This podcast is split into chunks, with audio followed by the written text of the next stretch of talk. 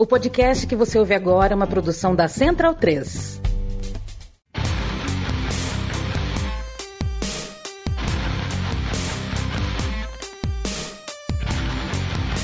Começa agora o Xadrez Verbal. Bom crepúsculo, ouvintes da Central 3. Está começando mais uma edição do Xadrez Verbal, a sua revista semanal de política internacional em formato podcastal. Meu nome é Matias Pinto e, como sempre, estou ao lado dele, meu amigo e companheiro Felipe Nobre Figueiredo, o homem por trás do tabuleiro. Olá, meu caro Matias, olá a todos os nossos ouvintes, todo mundo que nos ouve, nos divulga, nos prestigia, nos ama, nos tolera, nos deseja, diz que nos odeia, mas não nos tira do ouvido. Caralho, mandou o Speed Flow mesmo, hein? É, eu, é que eu vou pro programa do Luciano Huck agora. É, você estava aí contando, você estava falando da, das técnicas aí, enfim. É, estamos aqui chegando com o programa de 300, número 321, meu caro Matias.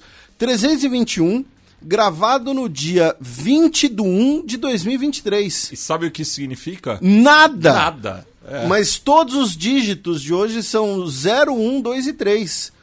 É... E a gente está entrando no ano, no ano do coelho, no calendário chinês.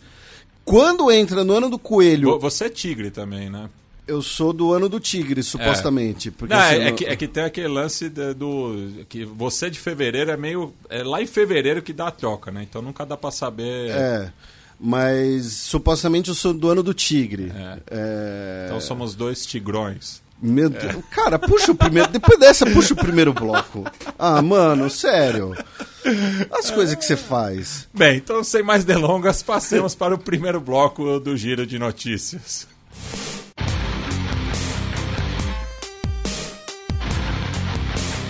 Giro de Notícias.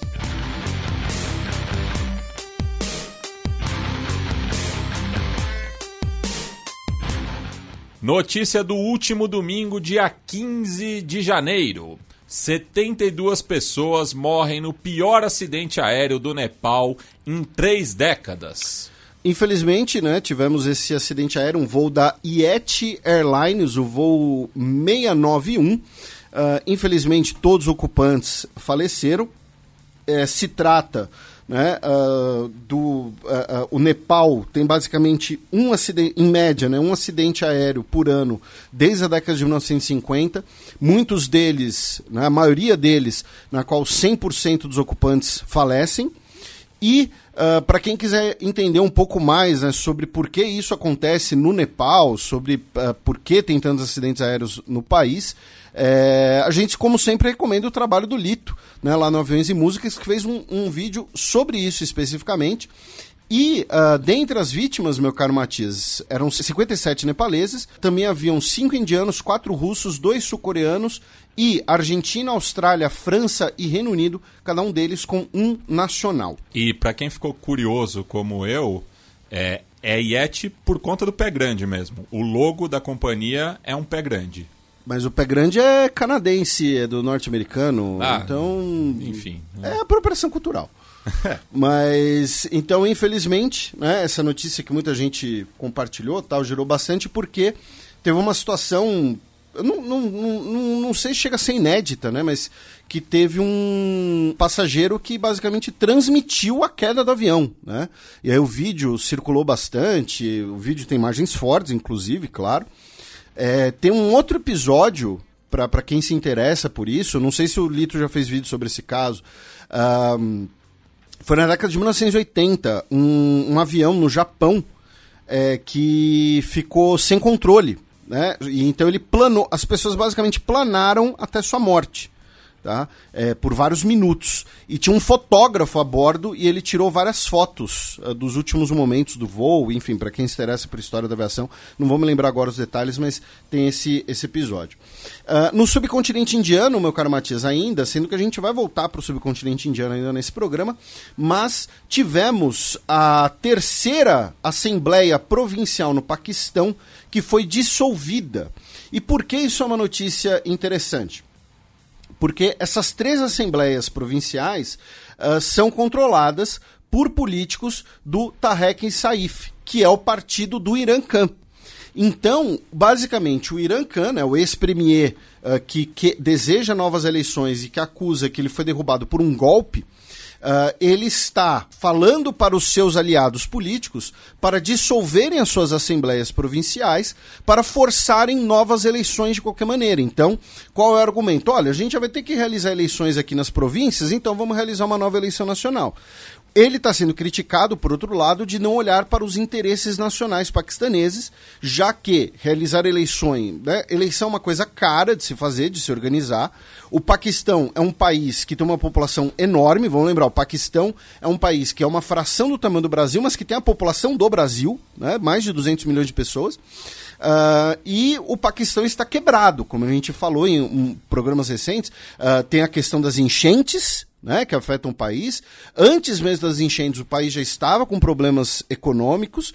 É, então, muita gente fala: ó, você quer gastar dinheiro fazendo novas eleições, mas o país não tem dinheiro. Então, ele tem sido criticado por isso também. Do Paquistão, a gente cruza a fronteira com a Índia, meu caro Matias. Uma notícia, assim, começando, que parece uma notícia que normalmente não entraria no programa, mas o que acontece? Uh, um festival uh, de pipas tá? O festival de Uttarayan, que é um festival religioso que também envolve pipas, no estado de Gujarat, terminou com 176 pessoas feridas e seis pessoas mortas, três delas crianças, tá?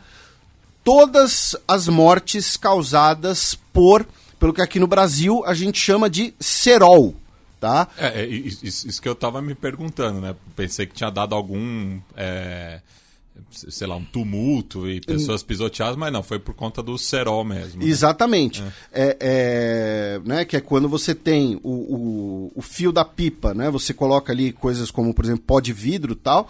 É, isso já gerou mortes no Brasil. Eu lembro que aqui na Grande São Paulo teve um episódio de alguns anos atrás de um motoboy que morreu por conta de cerol. É. É, então, assim, fica a recomendação, né? Claro, a gente não, não, não quer tutelar ninguém, mas assim, veja o que está o que aconteceu aconteceu. Agora, você falou, Matias, de tumulto. Dentre as pessoas que se feriram, teve sim gente que caiu de, de barranco, indo buscar pipa, indo pegar pipa que, que, que derrubou e tal. Mas assim, repito, seis pessoas mortas, sendo três delas crianças, por conta de cerol nesse festival na Índia. Tomem cuidado com isso. Também na Índia, uma notícia apenas de, de curiosidade, né, para quem se interessar. A menina de 8 anos de idade, Devang Sankvi, ela é herdeira da Sankvi Sons, uma das maiores joalherias do mundo e conhecida muito pelos seus diamantes. E ela virou uma freira. Uh, porque é uma tradição da família né, que uma das filhas se torne uma freira, no caso, uma freira, tá? Uh, uh, não, não é uma freira católica, né? é uma freira jain e que é, tem uma tradição da família, então ela não vai herdar esse império e vocês podem conferir uma matéria sobre isso, sobre a situação no Guardian, apenas de curiosidade.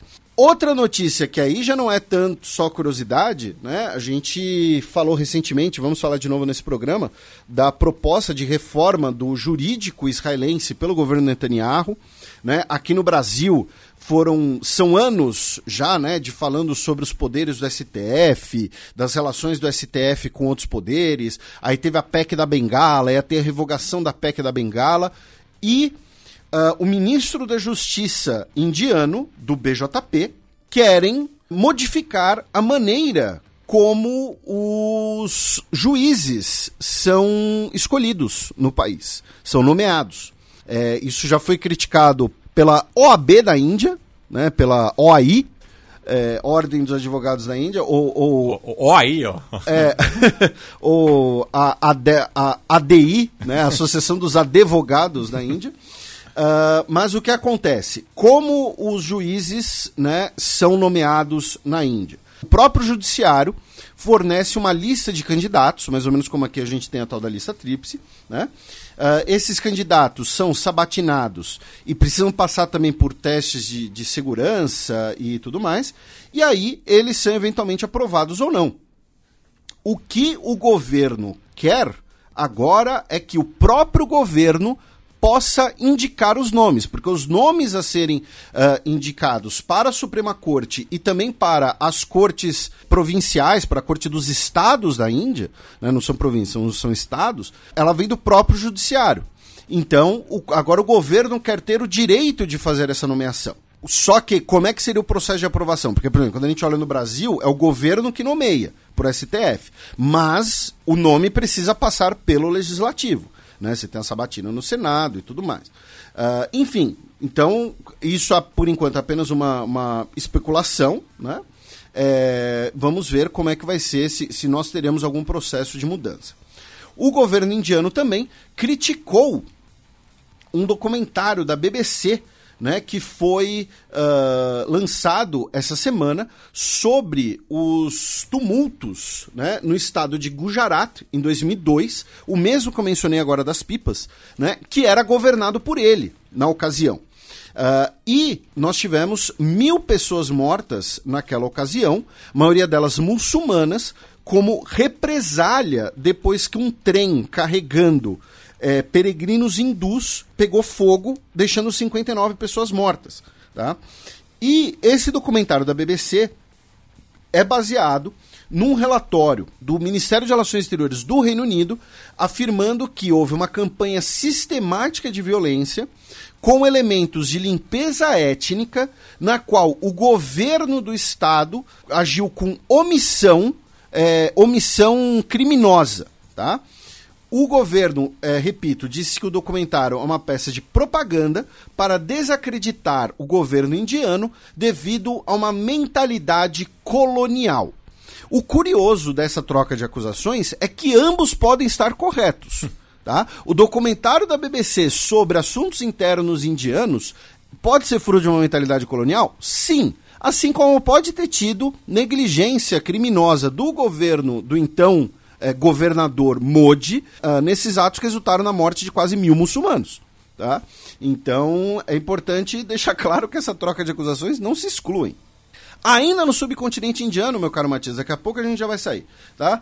O, a Human Rights Watch acusa o Batalhão de Polícia Militar de Bangladesh, aquele que você mencionou alguns programas atrás, né, que foi justamente treinado pelos britânicos, de estar numa campanha sistemática de violações de direitos humanos dos Rohingya. Né? Lembrando, os Rohingya são muçulmanos que viviam no território de Mianmar, que sofreram uma tentativa de genocídio nos últimos anos.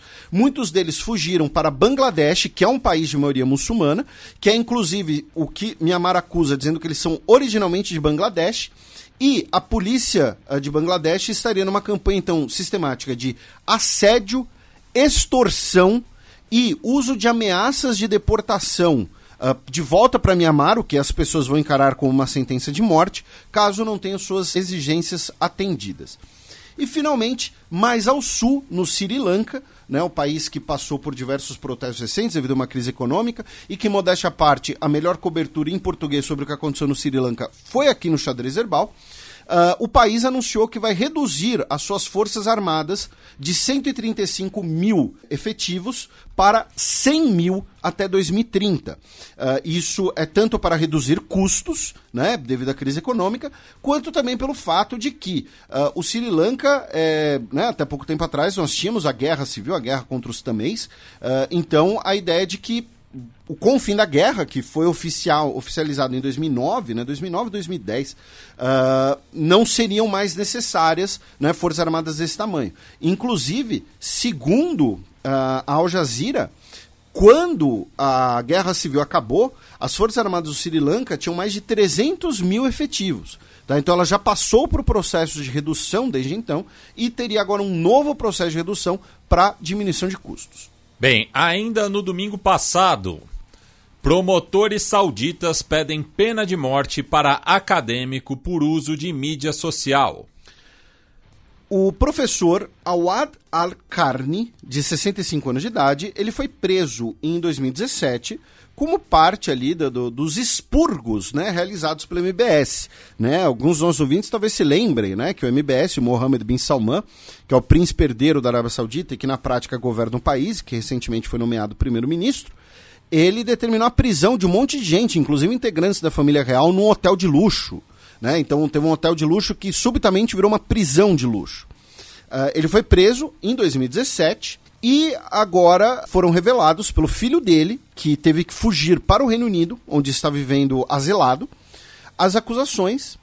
E olha isso, gente. A promotoria da Arábia Saudita pediu a pena de morte porque ele usou o WhatsApp e uma conta no Twitter para compartilhar materiais considerados hostis ao reino e à família real. Estão pedindo a pena de morte do cara, que tem 2 milhões de seguidores no Twitter, inclusive, uh, e hoje a conta dele é, é, gerenciada pelo filho dele, justamente, se chama Nasser, uh, porque ele compartilhou materiais no Twitter e no WhatsApp. Sabe assim, é, primeiro, se, se eh, vamos pensar, não vamos pensar nem em matérias hostis, vamos pensar que é censura de matérias hostis, vamos pensar que são matérias mentirosas, que são difamatórias. Se você for matar todo mundo que compartilhou uma mentira no WhatsApp, acabou a terceira idade no Brasil. Né? Para começar. Assim, gente, isso, é essa notícia é um absurdo tão grande. E vamos lembrar com uma coisa que inclusive anos atrás nosso querido Marco Gomes explicou aqui no, no, no nosso programa, e que agora com o Elon Musk continua, né? Que os sauditas são alguns dos principais investidores em plataformas de tecnologia, de redes sociais, incluindo o Twitter. Né? A gente reper repercutiu algumas semanas atrás que hoje alguns dos principais sócios do Elon Musk na compra do Twitter são sauditas. Né? E isso não é uma maneira. Eles não estão fazendo esse investimento numa lógica uh, apenas já não, vou investir aqui porque aí vai dar lucro, eu vou ter retorno no meu investimento, vou ganhar uma grana, né? E, e, e pronto, né? Uma lógica apenas financista. Mas também na lógica de, olha, vamos investir nesse negócio para controlar esse negócio, para ter poder de intervenção. Então essa notícia é surreal, tá, gente? É absolutamente surreal. Seguindo na, na, na Arábia Saudita, né? Nós tivemos o Rally Dakar, que foi realizado na Arábia Saudita. Né? O, o Rally Dakar, que antes era de Paris até Dakar no Senegal, aí depois, uh, por conta de, de, de, violência de grupos criminosos, veio para América Latina e tal. Agora ele na Arábia Saudita, continua com o nome de Rally Dakar. E o cidadão Qatari, de 52 anos, Nasser Al-Attiyah, venceu o seu quinto título agora. Em segundo lugar ficou o Sebastian Loeb, né, que chegou a correr na Fórmula 1 um tempo atrás, enfim. Então, é, temos aí a vitória do Nasser Al-Attiyah e o seu copiloto, o Mathieu Boumel. Tá? A vitória aí do, do Rally Dakar. Quem acompanha deve ter se divertido. Não é nem o meu caso nem do Matias, mas é notícia. Uh, da Arábia Saudita, a gente cruza a fronteira com o Iraque, meu caro Matias. Com, uh, primeiro, o novo primeiro-ministro, né, Mohamed Shia al-Sudani, ele realizou sua primeira entrevista a veículos de mídia ocidentais nessa semana, desde que ele assumiu, né, depois daquele grande acordo nacional iraquiano em outubro, e ele uh, afirmou que defende a presença uh, de tropas dos Estados Unidos, afirmando que elas são necessárias para a luta contra o terrorismo e contra o Daesh. Vamos lembrar também que uh, essa posição dele não é apenas pensando no terrorismo no Daesh. Na verdade, não é nem o principal motivo. O principal motivo dele defender a presença de tropas dos Estados Unidos no Iraque é para contrapor aos grupos xiitas apoiados pelo Irã, que são alguns dos principais opositores dele, né, uh, que num risco de uma guerra civil, qual é a lógica do primeiro-ministro? A presença de tropas dos Estados Unidos no Iraque diminui os riscos de uma guerra civil. Por quê? Porque se, essa, se essa galera atirar contra as tropas dos Estados Unidos, eles sabem que a situação pode piorar. E também para contrapor a influência dos sadristas, que defendem a retirada de todas as tropas estrangeiras do país, tanto dos Estados Unidos, quanto inclusive desses grupos né, uh, pró-Irã, desses grupos armados pelo Irã.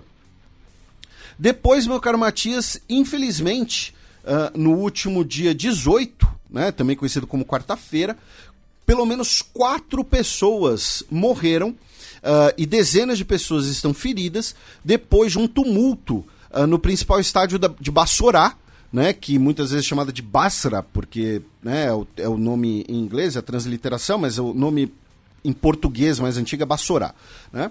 Porque uh, né, uh, antes da disputa da final da Copa do Golfo Árabe, Né?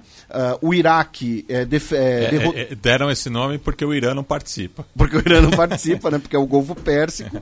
Ah, o Iraque eh, derrotou, derrotou Oman por 3 a 2 Ah, é um torneio que reúne oito equipes, né? Oito seleções nacionais. E é um torneio que serve ali, inclusive, né? Como. Eu não sei qual é o melhor termo ali, mas assim, é um, é um torneio regional, claro, mas que também serve ali de, de preparação para outros, outros torneios mais importantes, porque não é exatamente assim um torneio que você vai ter um nível de disputa, né? Tão alto assim. Né? Ah, ah, né? óbvio, você tem agora a Arábia Saudita, né, que derrotou a Argentina, né? Inclusive, se fosse na lógica do boxe, né, do, do, do cinturão, tá? Então, assim, você tem Arábia Saudita, você tem Kuwait, você tem Oman, né? Times que não são tão peso pesados assim. É, tem, tem o. Você brincou com essa questão do, do boxe, mas tem é, o cinturão de Nassassi, né? Que faz referência ao capitão do Uruguai na Copa de 30. E daí fizeram né, uma retrospectiva para ver como, como ele foi passando. Eu não lembro quem está em posse agora é, desse cinturão simbólico. E, infelizmente, quatro pessoas ah, morreram, porque muita gente, né? Aí uma, not- é, como eu disse, isso foi na quarta-feira. Aí uma notícia de hoje, já, né? Com, com já algumas denúncias e tal, disseram que a grande questão, o, o que pode ter motivado isso, foi o fato de que muitas pessoas sem ingresso foram até o estádio, né, na esperança de ver o Iraque campeão, né, o time da casa, e isso que causou tumulto, né, de milhares de pessoas sem ingresso cercando o estádio. né. Então, infelizmente, esse, eh, esse episódio. E cinco cidadãos iraquianos, incluindo dois imãs, foram mortos na Turquia, tá? na província turca de Mardin. Eles eram de origem curda, tá? dois deles eram imãs, ah, eles eram idosos, todos eles eram idosos, tá? e eles estavam fazendo essa viagem de carro pela estrada por razões médicas. Eles estavam indo até uma cidade turca chamada Diyarbakir, ah, buscando tratamento médico, tá? Eles que eram da cidade curda iraquiana de Duhok. E, ah, segundo as autoridades turcas, eles foram abordados por bandidos e mortos. Tá? Embora as famílias deles acusem que pode ter algo a mais, especialmente pela origem curda deles. Notícia da última terça-feira, dia 17 de janeiro. Governo Lula tira Brasil de declaração internacional contra aborto. O governo Lula anunciou né, a retirada da chamada Declaração do Consenso de Genebra. Né, que não era consenso coisa nenhuma, né, que foi, um da- foi aquele documento promovido pelo Ernestão e pela Damares, né, a favor da família tradicional heterossexual contra o aborto de gestação. né. A justificativa foi expressa numa nota conjunta tá, dos Ministérios de Relações Exteriores, Saúde, Mulheres, Direitos Humanos e Cidadania, de que o texto tinha entendimento limitado dos direitos sexuais reprodutivos do conceito de família, comprometendo a plena implementação da lei nacional sobre a matéria. Tá? Então, assim, um daqueles atos completamente eh, eh, ideológicos do, do, do governo anterior e o Brasil se retirou, até porque o, o própria, a própria declaração eh, eh, ia de encontro, ia de encontro no sentido de, de conflitava né, com determinado pela lei brasileira. Isso quer dizer, então, que o Brasil saiu desse, desse documento, então, a partir de amanhã, é, nós vamos ter só. va- va- o aborto de gestação está liberado. A partir de. Não, tem nada a ver. Tá? Porque as leis nacionais continuam as mesmas. E era uma declaração sem efeito legal, inclusive. Tá? Então, a, a retirada do- pelo governo Lula também, inclusive, para marcar uma diferença com o governo anterior, especialmente em relação a Damares, né, que agora, como senadora, provavelmente vai ser uma das principais vozes da oposição ao governo Lula, e ao Ernestão, que é o Ernestão. Né? A, gente não, a gente não pode falar muito dele porque, é, sei lá, fere o estatuto da criança do adolescente, não sei. É a criança grande. pois é. Ah, um abraço Ernestão. A gente, a gente um dia ainda vai receber ele aqui. Ah, não. Vamos Ah, sim, vamos sim. E eu vou perguntar na lata, eu vou falar, Ernestão, Você acessava o impedimento, não é? Você é o Ernestão do impedimento. Eu vou perguntar na lata. Mas, enfim. Continuando aqui com algumas notícias brasileiras, meu caro Matias. Na última segunda-feira foi fundada a Associação das Mulheres Diplomatas Brasileiras. Tá? É, nesse sentido, uh, recomendar né, para todo mundo que estuda para o Itamaraty, uh, para todo mundo do pessoal de RI, para todas as alunas e estudantes mulheres de relações internacionais que vejam o discurso da embaixadora Irene Vidagala durante a fundação ela que é agora a primeira presidente né, da associação. E vocês ouviram ela aqui antes, né? A gente tem um repertório, uma entrevista muito rica com a embaixadora Irene Vidagala aqui no, no repertório. Para quem não sabe, o repertório. Inclusive foi a, a última, né? Foi a mais recente, exatamente.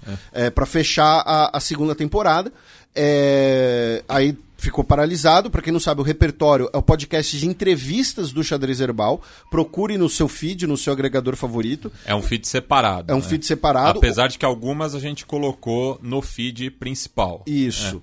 É. Uh, e o podcast vai voltar, inclusive.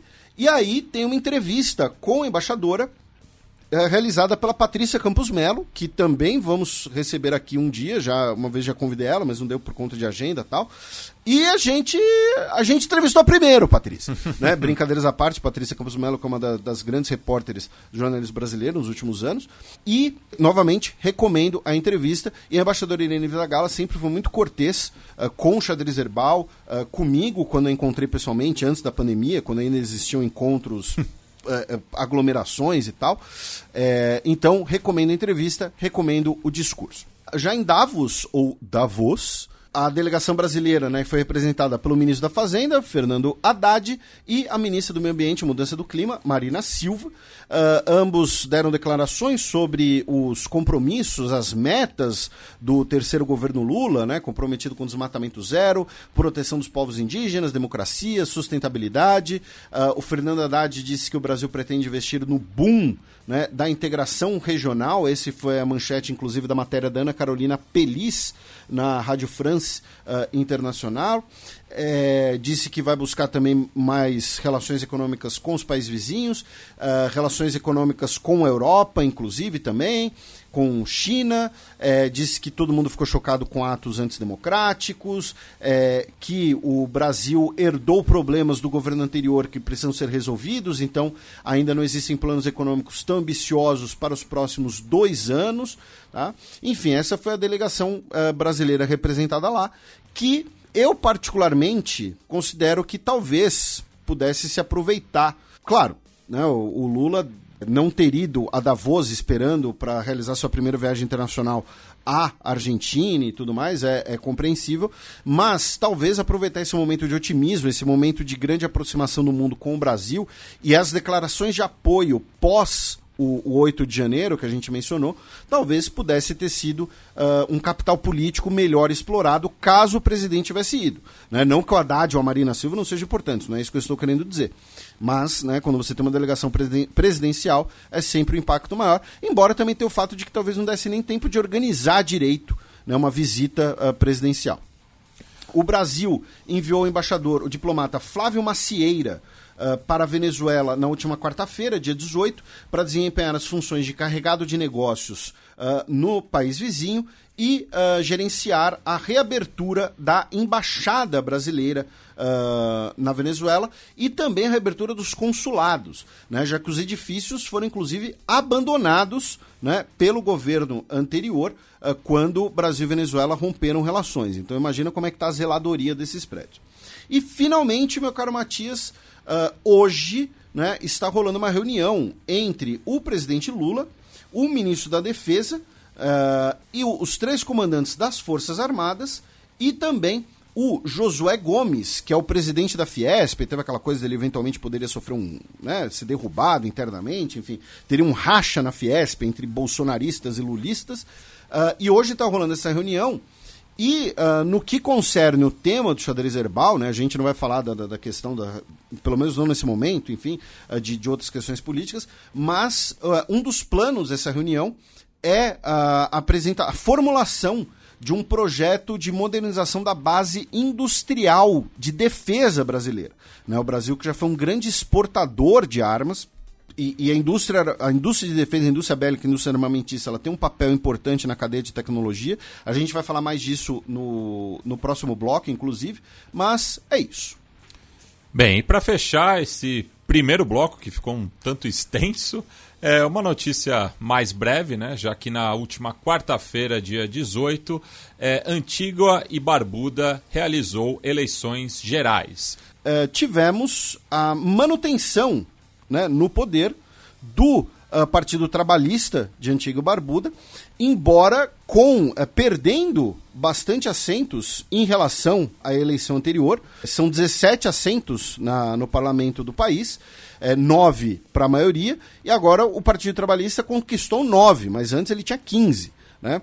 O partido, que seria o Partido Conservador, né, que é o Partido Progressista de Antiga Barbuda, mas é o Partido Conservador, cresceu cinco assentos, ficou bem próximo ali do, do, uh, do, do número de votos. Foi uma eleição decidida por literalmente 800 votos, tá? porque né, a, a, assim, o, a, o país tem uma população reduzida. Né? Uh, ficou com seis assentos e, em terceiro lugar, ficou o Movimento Popular de Barbuda, né, que é um movimento, como o próprio nome diz, que é um movimento autonomista de Barbuda. Tá? É, não, ele não está presente em Antígua, que é outra da, da, das Ilhas Grandes, e conquistou um assento. E o símbolo do partido é um cervo europeu. não sei porquê, tá? mas é um cervo.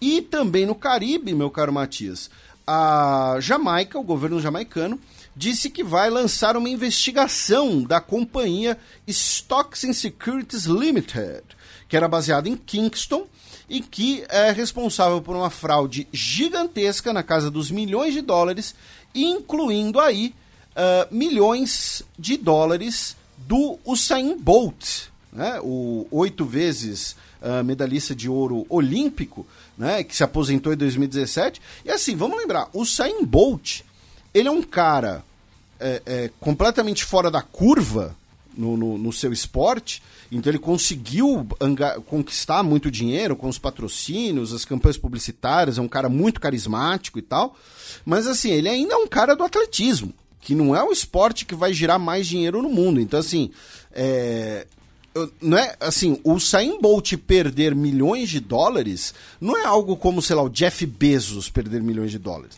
né? O Elon Musk, né? O Elon Musk perdeu mais de uma centena de bilhão, de bilhões de dólares nesse último ano e ainda é um dos homens mais ricos do mundo, né? Então o Usain Bolt aí ele ficou, me pareceu muito chateado com a situação, né? Claro, né? Você perdeu alguns milhões e agora teremos essa investigação desse esquemão aí na Jamaica. A Jamaica que esteve presente em vários da, daquelas, daqueles vazamentos de documentos de paraísos fiscais. Bem, passemos agora para a coluna aberta, no qual eu e Felipe daremos um giro pelo continente mãe.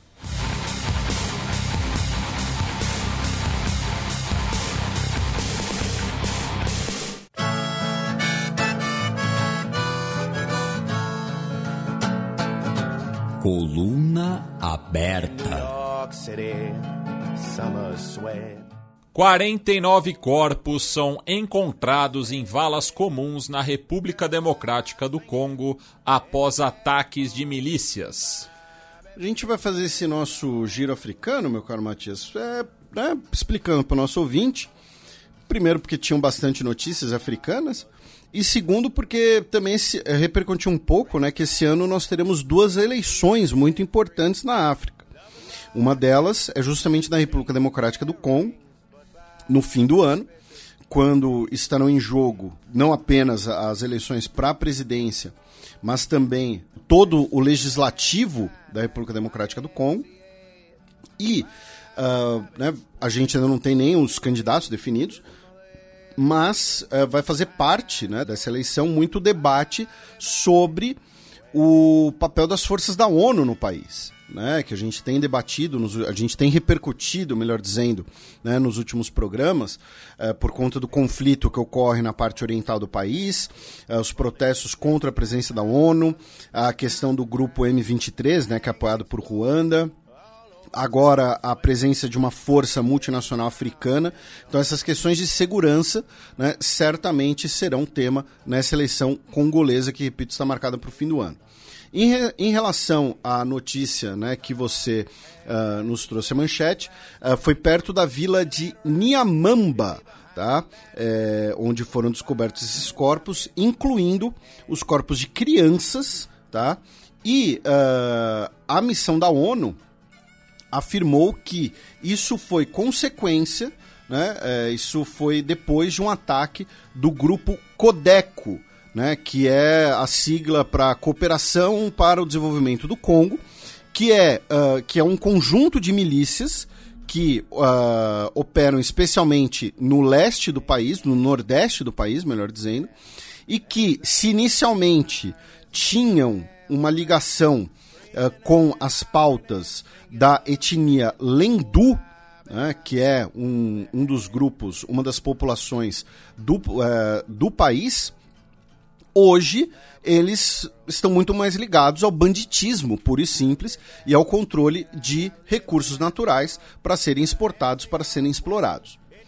Também na República Democrática do Congo, meu caro Matias, no último dia 15, pelo menos 10 pessoas morreram e 39 pessoas ficaram feridas depois de um ataque à bomba a uma igreja protestante na cidade de Kassindi, que fica perto da fronteira com Uganda. E as autoridades congolesas afirmaram que esse ataque muito provavelmente foi realizado pelas Forças Democráticas Aliadas, né, que é um grupo de Uganda que é ligado ao Daesh, ao auto-intitulado Estado Islâmico. Uh, do Congo, meu caro Matias, a gente começa o nosso giro africano e aí a gente vai da parte ocidental do continente, a gente vai para a parte oriental na costa do Índico, começando pelo Quênia, já que uh, o governo anunciou que uma missão do exército queniano eh, matou 10 integrantes do grupo Al-Shabaab e também tomou diversos armamentos na vila de Galmagala. Tá? E aí algum ouvinte nosso pode falar, não, mas peraí, Felipe, o Al-Shabaab não é somali? Sim, o Al-Shabaab é um grupo somali. Uh, o Al-Shabaab a gente teve um, um programa que a gente falou bastante sobre Somália há muitos anos atrás, quando teve aquele grande ataque em Mogadishu, acho que foi em 2016 ainda. A gente ainda gravava lá, na, lá, lá no, outro, no outro estúdio. É, e lembrando rapidamente, né, o Al-Shabaab é um grupo que une tanto questões uh, clânicas, vamos dizer assim, da Federação da Etiópia, com a extremização religiosa. Né? O Al-Shabaab é ligado à Al-Qaeda. E o Al-Shabaab realiza também operações além das fronteiras somalis, incluindo diversos ataques ao Quênia. Então, por isso que o exército queniano realizou esse ataque. Já do lado somali da fronteira, o governo da Somália afirmou que uh, tomou de volta a cidade de Hararderi, que uh, era um dos principais portos controlados pelo Al-Shabaab e era inclusive o porto de onde uh, tem aquele filme que dizem que é baseado numa visão totalmente distorcida dos fatos, e o filme não é tão bom assim, que é o filme do Capitão Phillips, né, com o Tom Hanks. Né? É desse porto aqui que saíram os piratas do filme do, do Capitão Phillips. Tá? Da história do Capitão Phillips. Que repito, uh, hoje dizem que a história, a parte real não foi nada daquilo, né? Que o cara inventou uma história pra, elogiar a si mesmo. Enfim, o fato é que. E, e, e, tem também essa estereotipização do pirata somaliano, né? Ah, sim. É. É, não que não exista. Não é, mas. Mas né, Hollywood é sempre. É. É, é Hollywood é muito capaz. né? É, então, o governo somalio anunciou a, a captura, né, a retomada dessa cidade costeira. E, em retaliação, sete soldados somalis uh, foram mortos perto da vila de Hawadley, depois de um carro suicida em um ataque do Al-Shabaab. Tá? Uh, aí você trouxe uma notícia envolvendo a Etiópia, né? Etiópia Isso. e Argentina. Pois é, da, daí aqui, na verdade, são duas é, notícias envolvendo a Argentina. A gente acaba puxando a que tem relação com a Etiópia, mas tem outra que não tem relação com a África, mas foi o Onde jeito. deu pra pôr. É, foi onde foi, foi deu, deu para botar e as duas são relacionadas ao esporte, assim como a próxima notícia é, do continente mãe, né? É, enfim, no último final de semana, um jogador etíope é, de basquete, armador do, do Racing Clube de Avejaneda, estava em Mar del Plata, onde ele foi insultado e é, golpeado. É, Agredido. agredido por razões é, xenofóbicas e racistas, né? Inclusive ele foi chamado de negro, né? Se trata do Alfieri Uelega Fresno, é, cujo apelido é Gione e, enfim, e, e- e o, o caso gerou, né, bastante comoção na Argentina, né? E ele tem só 19 anos. Só 19 anos, né? Um jogador bastante jovem. É, enfim, é lamentável o que aconteceu com ele. E, enfim, é, tem, tem essa questão é, do racismo na Argentina, né? Que foi muito discutida durante a Copa do Mundo. Mas esse tipo de episódio, por exemplo, já aconteceu é, com um jogador de futsal é, argentino no Brasil, que ele acabou inclusive sendo assassinado. Né? Então a, a, a xenofobia ela está presente é, em todas as sociedades, mas claro que a pauta racial na Argentina ainda é, é pouco desenvolvida. Né? Então casos como esse ocorrem bastante no país vizinho, é, sobretudo né, com estrangeiros. É, e também relacionado ao esporte na Argentina, é, durante a semana foi apresentado o zagueiro paraguaio Bruno Valdés ao Boca Juniors e o atual presidente do clube chinense, o Jorge Ameal, pediu desculpas para o novo defensor da sua equipe por conta da guerra da Tríplice Aliança. Enfim, é, antes tarde do que nunca, né? Mas Pois é. eu, eu acho que o, o Bruno Valdés não esperava por esse pedido de desculpas. E, e, assim, ele é presidente do Boca, né? Ele É. não é o presidente da Argentina. Pois é. A, a comparação que eu fiz aqui em off com o Matias é que parece a professora do Cris, né? Pedindo desculpas pe- pela opressão e tal. É, e, e as palavras, né? Do, Do Cris, todo mundo odeia o Cris, É. tá? Pra quem não... a- a- não, não do Kevin ou Chris, o, o MC. É, mas, enfim, a- as palavras aqui, pegando a declaração é, do Ameal, é que é, eu hoje dizia ao Bruno que cada vez é, nos toca ter um paraguaio que nos enche de emoção e carinho. Em algum momento da história, houve uma guerra muito injusta, que foi a da Tríplice Aliança. Eu pedi perdão pelo passado e pelo presente e quero ajudá-lo em tudo. É, enfim, E aí, da Etiópia, meu caro Matias, nós vamos para a Argélia, onde tivemos a abertura do Campeonato Africano de Nações. Né, que, o- como o Matias estava até eh, me explicando, não é tem, tem a Copa Africana em que joga as seleções nacionais com jogadores do mundo inteiro. A Copa Africana de é o Nações, Campeonato Africano de Nações. Campeonato Africano de Nações jogam as seleções nacionais, mas apenas com atletas que atuam no continente africano. Isso. Mas, enfim, é um, é um campeonato internacional, né? Envolvendo os, as federações africanas. E aí, como parte da, da cerimônia de abertura na Argélia, mandar um abraço para os nossos parceiros do Ponta de Lança. Inclusive, eu e o Matias participamos né, de um Ponta de Lança no fim do ano passado, em que a gente fala muito dos bastidores do xadrez herbal e tal, para quem quiser compreender um pouquinho mais, quem ficar curioso, ouve lá. Um salve pro Luiz Fernando e pro Marcos, que estão sempre aqui na audiência. E, e que torcem pro Botafogo. Não, o Marcos. O Marcos o, torce o pro Luiz Botafogo. Fernando é gremista. É, o Luiz Fernando é gremista. Mas o. Né, é, assim, ele torce Botafogo. E. Se bem que o Botafogo tá gastando muito mais aí que o meu time. Mas enfim, o fato é, né? O, o neto do Mandela. ah, do Nelson Mandela, da África do Sul. O Mandla Mandela. Mandela é o apelido dele. Eu vou deixar o nome dele pra você, tá? É, é o Zweli Velili. Ó, Ó, eu ó, de treinando, primeira. Eu tava É. treinando antes do programa. ele ele fez algumas declarações, né? E ele falou duas coisas ah, interessantes. Né? Não apenas duas coisas, né? mas ele fez um- uma declaração contra o colonialismo e a opressão. Ele disse que é necessário lutar e apoiar pela li- liberdade da Palestina, por uma Palestina livre. E ele também falou: não nos esqueçamos da última colônia da África, o Saara Ocidental. Vamos lutar para libertar o Saara Ocidental da opressão.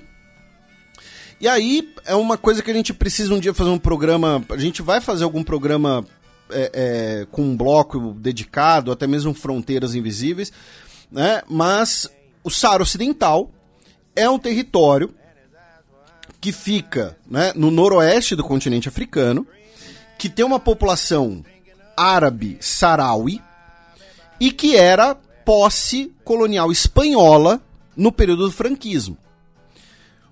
A Espanha anuncia sua retirada do, do Saara Ocidental e o Marrocos passa a ocupar e dominar o território. O que o Marrocos fala? Que o território do Saara Ocidental é um território historicamente marroquino, que foi tirado do Marrocos pela Espanha durante a corrida imperialista europeia, e o Marrocos teria direito então sobre o território. Além disso, é um território muito rico em alguns minerais, como fosfato, que é utilizado como fertilizante. Tá? O Marrocos tem ganhado uma grana violenta nos últimos meses depois da guerra na Ucrânia. A gente já mencionou aqui algumas vezes, né? Marrocos e Argélia estão num período de tensão. Os dois países já travaram guerras antes. Por quê?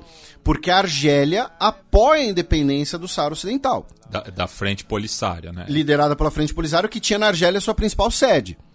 É? E que é inspirado na Frente de Libertação Nacional Argelina, é, que levou justamente à independência do país norte-africano. Lutando contra os franceses.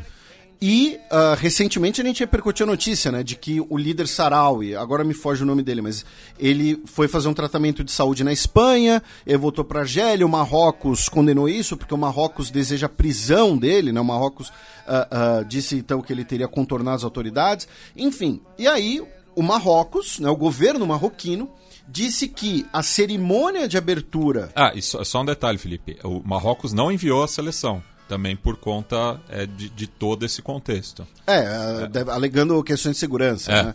E também porque o Marrocos está de festa ainda, porque ficou em quarto Sim. na Copa, né? O Marrocos... E lembrando que alguns jogadores da seleção marroquina que chegou à semifinal da Copa do Mundo atuam na liga local, né? Então estariam aptos a jogar a, a Chan, que, que, como é conhecida, né? Salvo engano, o, o, um dos volantes lá que foi muito bem, tá? O Sevilha estava de olho nele, ele atua no, no Raja Casablanca, né? Enfim, eu não vou me lembrar agora o nome do cara.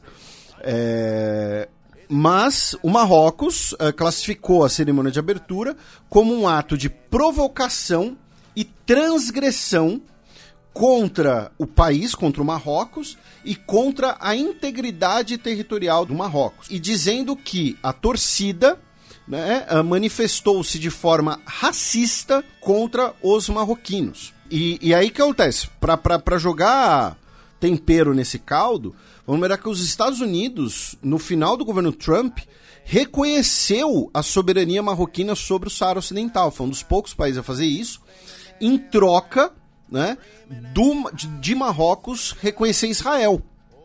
Uh, e a Argélia protestou né, uh, contra isso.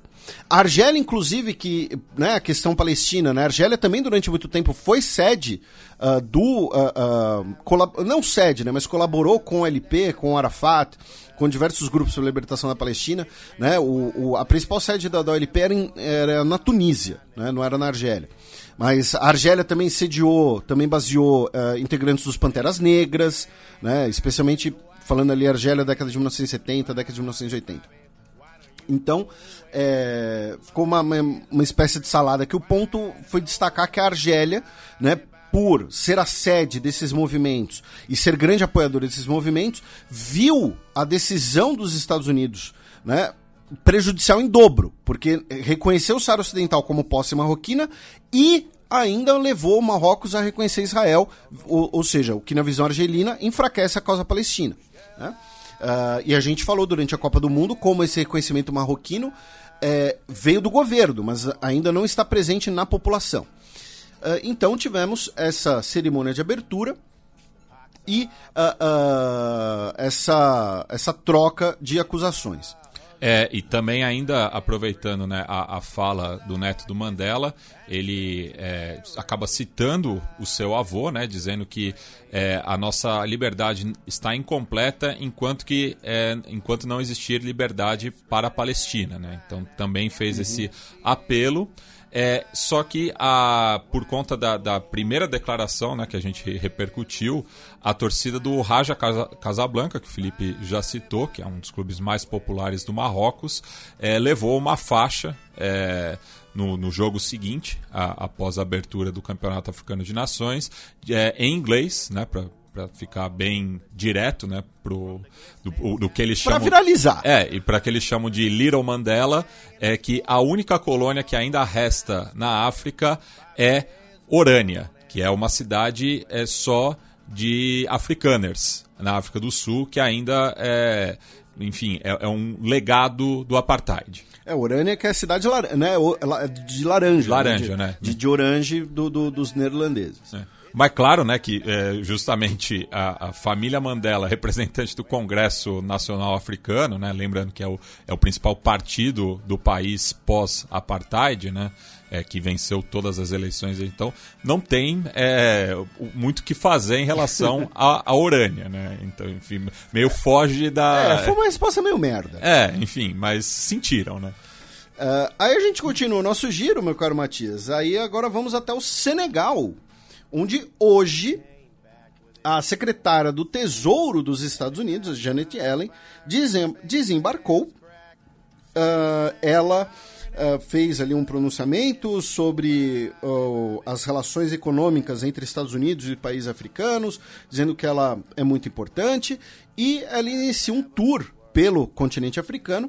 Ela, além do Senegal, vai passar por outros dois países e ela também vai falar com políticos africanos uh, no contexto da União Africana. Ela vai passar pela Zâmbia e pela África do Sul. E essa visita vem logo depois da primeira visita do novo ministro de Relações Exteriores da China, né, o, o Tsingang, que uh, passou por diversos países africanos na primeira viagem internacional dele. A primeira viagem internacional do novo ministro de Relações Exteriores da China, a gente falou disso no programa passado, foi a África tá? Passou por Gabão, Angola, Benin, Egito, é, é, Etiópia, né? Onde ele, se, onde ele foi na sede da União Africana. Então é, é uma competição aí feroz por influência a, a, no continente mãe. Dentro do Senegal, a gente vai passar pela Gâmbia, onde uh, o vice-presidente Badara Ali Joff faleceu enquanto estava na Índia. Tá? Ele tinha 65 anos de idade e ele que era o quarto vice-presidente né, do governo Adama Barrow, né, quando venceu as eleições de 2016, quando nós fizemos inclusive um programa com a Gâmbia como tema principal, com a presença da nossa querida Honolulu no estúdio. Né, a gente que sempre fala do continente mãe, sempre fala de notícias da África. Da Gâmbia, nós vamos para Burkina Faso, meu caro Matias, já que na última segunda, dia 16, eh, na província de Soum, que é uma província na região do Sahel, cerca de 50 mulheres foram sequestradas por grupos jihadistas. É o primeiro sequestro em massa realizado em Burkina Faso. Tá? Uh, a gente já viu notícias assim uh, na Nigéria e em Camarões. Mas em Burkina Faso foi a primeira vez né, uh, desse sequestro em massa de mulheres, né, mulheres e meninas, por grupos jihadistas, né, sempre normalmente com a intenção de radicalizá-las. Inclusive, essa é a cena de abertura né, do filme Pantera Negra. Né, para quem assistiu, para quem se lembra, ali com o uh, saudoso Chadwick Boseman e cena, na cena tem a Lupita Nyong'o também. De Burkina Faso, vamos para a Nigéria, meu caro Matias, já que, como a gente mencionou, né, nós teremos eleições na Nigéria esse ano. Dia 25 de fevereiro. Exatamente. Nós vamos ter primeiro as eleições presidenciais e depois uh, eleições regionais. Lembrando, as, uh, uh, primeiro vão ser eleito o presidente e todo o Congresso Nacional, e de, em março as eleições locais. As eleições nigerianas são uma das maiores do mundo né, pelo tamanho do país, pelo tamanho da população, pelo desafio logístico. E por que a gente, a gente não está só comentando por conta do mês que vem? mas porque, uh, olha só que interessante, Matias, essa, uh, uma matéria na Al Jazeera do último dia 17, tá, afirmando que uh, há um recorde de registro de novos eleitores na Nigéria. Tá? Cerca de 10 milhões de novos eleitores se registraram para essas eleições. É, lembrando que a Nigéria é o país mais populoso da África, né? É, e mas uma... mesmo assim representa bastante, né? Isso. E é uma população jovem e 84% desses novos eleitores têm menos de 30 anos de idade. Uh, e aí tem muita gente tentando entender uh, uh, né, o motivo desse registro em massa de novos eleitores. Então a gente pode pensar, né, se a gente quiser pensar num lado um pouco mais de um processo histórico e, e, claro, em visões otimistas, né? é um, um, sinal de uma consolidação da democracia na Nigéria, já que a Nigéria passou por diversos golpes de Estado. O Buhari, atual presidente, ele não pode ser candidato à reeleição por dois mandatos, e ele foi ditador da Nigéria na década de 80. Ah, de 1980. E até 1999, a, a última ditadura militar nigeriana, ela foi. Ela chegou ao fim em 99 apenas. Né? Ou seja, me, é, é 24 anos. Então, seria um sinal de que as, o, os jovens nigerianos estão querendo votar, estão participando do, do, do, debate político, e junto com isso, o fato de que uh, duas das principais pautas nigerianas nos últimos anos afetam muito mais os jovens. Primeiro, uh, inflação, né, custo de vida, então é difícil para você alugar uma casa nova se você já não tinha uma residência, esse tipo de coisa. E a violência policial. Yeah. Né? Alguns anos atrás a gente repercutiu os protestos pelo fim da polícia militar nigeriana. Quando a gente fala de violência policial, não é apenas mortes, mas também extorsões, todo esse tipo de coisa. Então a gente tem esse, esse movimento em massa de registro de novos eleitores uh, ah, para essas eleições de fevereiro. E como pano de fundo, tem, temos também né, uma clivagem regional religiosa, né, do, do, norte muçulmano e do sul cristão. E também nesse último final de semana, um clérigo cristão foi queimado vivo é, numa igreja e o, o, o terrorista ainda é, atirou é, contra um fiel ali no estado de Níger, é, não confundir com o país Níger, né? Níger fica ao oeste é, da, da Nigéria, na cidade de Cafim Coro, que fica próximo da capital Abuja. Uh, como a gente mencionou, né, o Buhari ele não pode concorrer à reeleição, pelas pesquisas hoje, nós teremos segundo turno para a eleição presidencial na Nigéria. Nenhum candidato vai conseguir os critérios de vencer no primeiro turno, porque para você vencer no primeiro turno na Nigéria, não basta você ter mais da metade dos votos, que nenhum candidato já indica que não vai ter. Mas você também precisa ter uma porcentagem mínima de votos em pelo menos dois terços dos estados da Nigéria. Tá?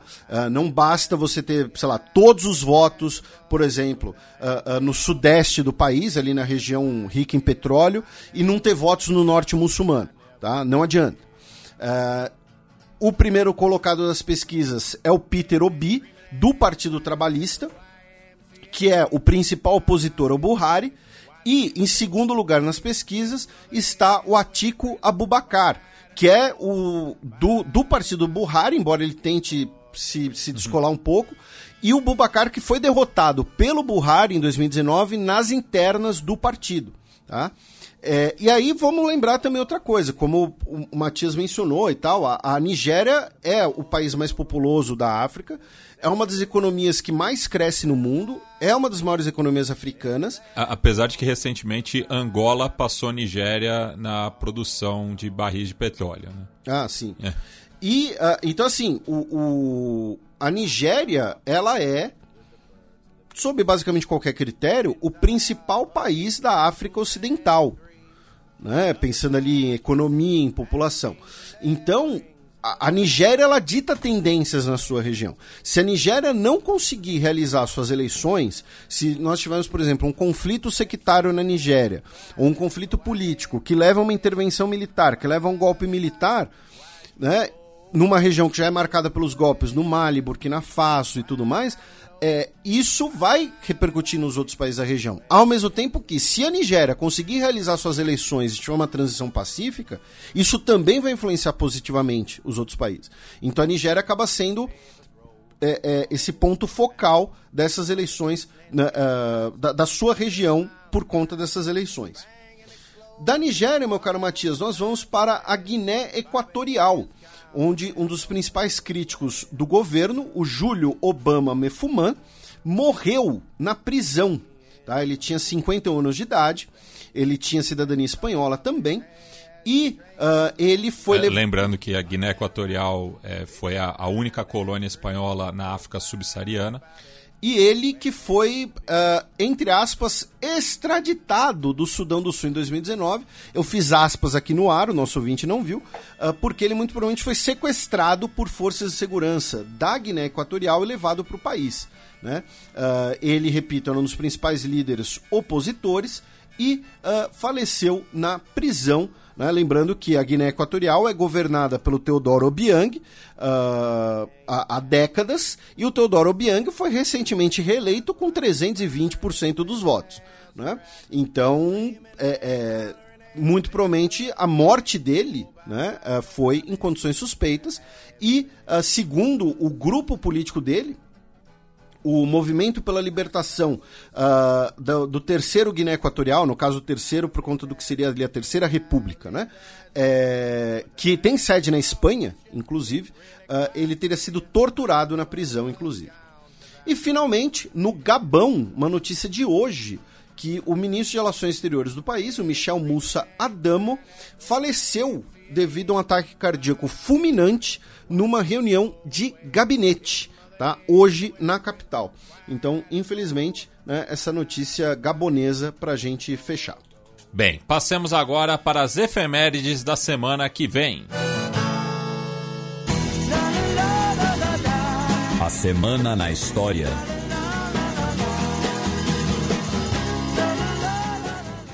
Vinte e oito de janeiro de 98, depois da Era Comum há 1925 anos, Trajano tornava-se imperador de Roma.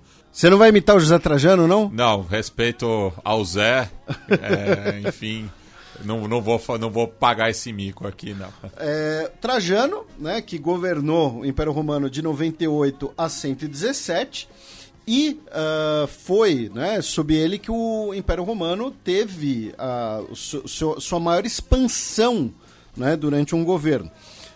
O Império Romano chega à sua máxima extensão territorial em 180, né, depois da Batalha de Vindobona. E, uh, algumas pessoas colocam que o Trajano seria né, com, com a, maior, a, a maior extensão, mas ele é da maior expansão né? É ali do período dos chamados cinco bons imperadores, né? Período de grande prosperidade do Império Romano, né? Claro, uma prosperidade baseada na violência, na conquista, na mão de obra de pessoas escravizadas, enfim, né? Mas que vai até justamente ali Marco Aurélio em 180. Né? Uh, uh, o Marco Aurélio, o imperador filósofo.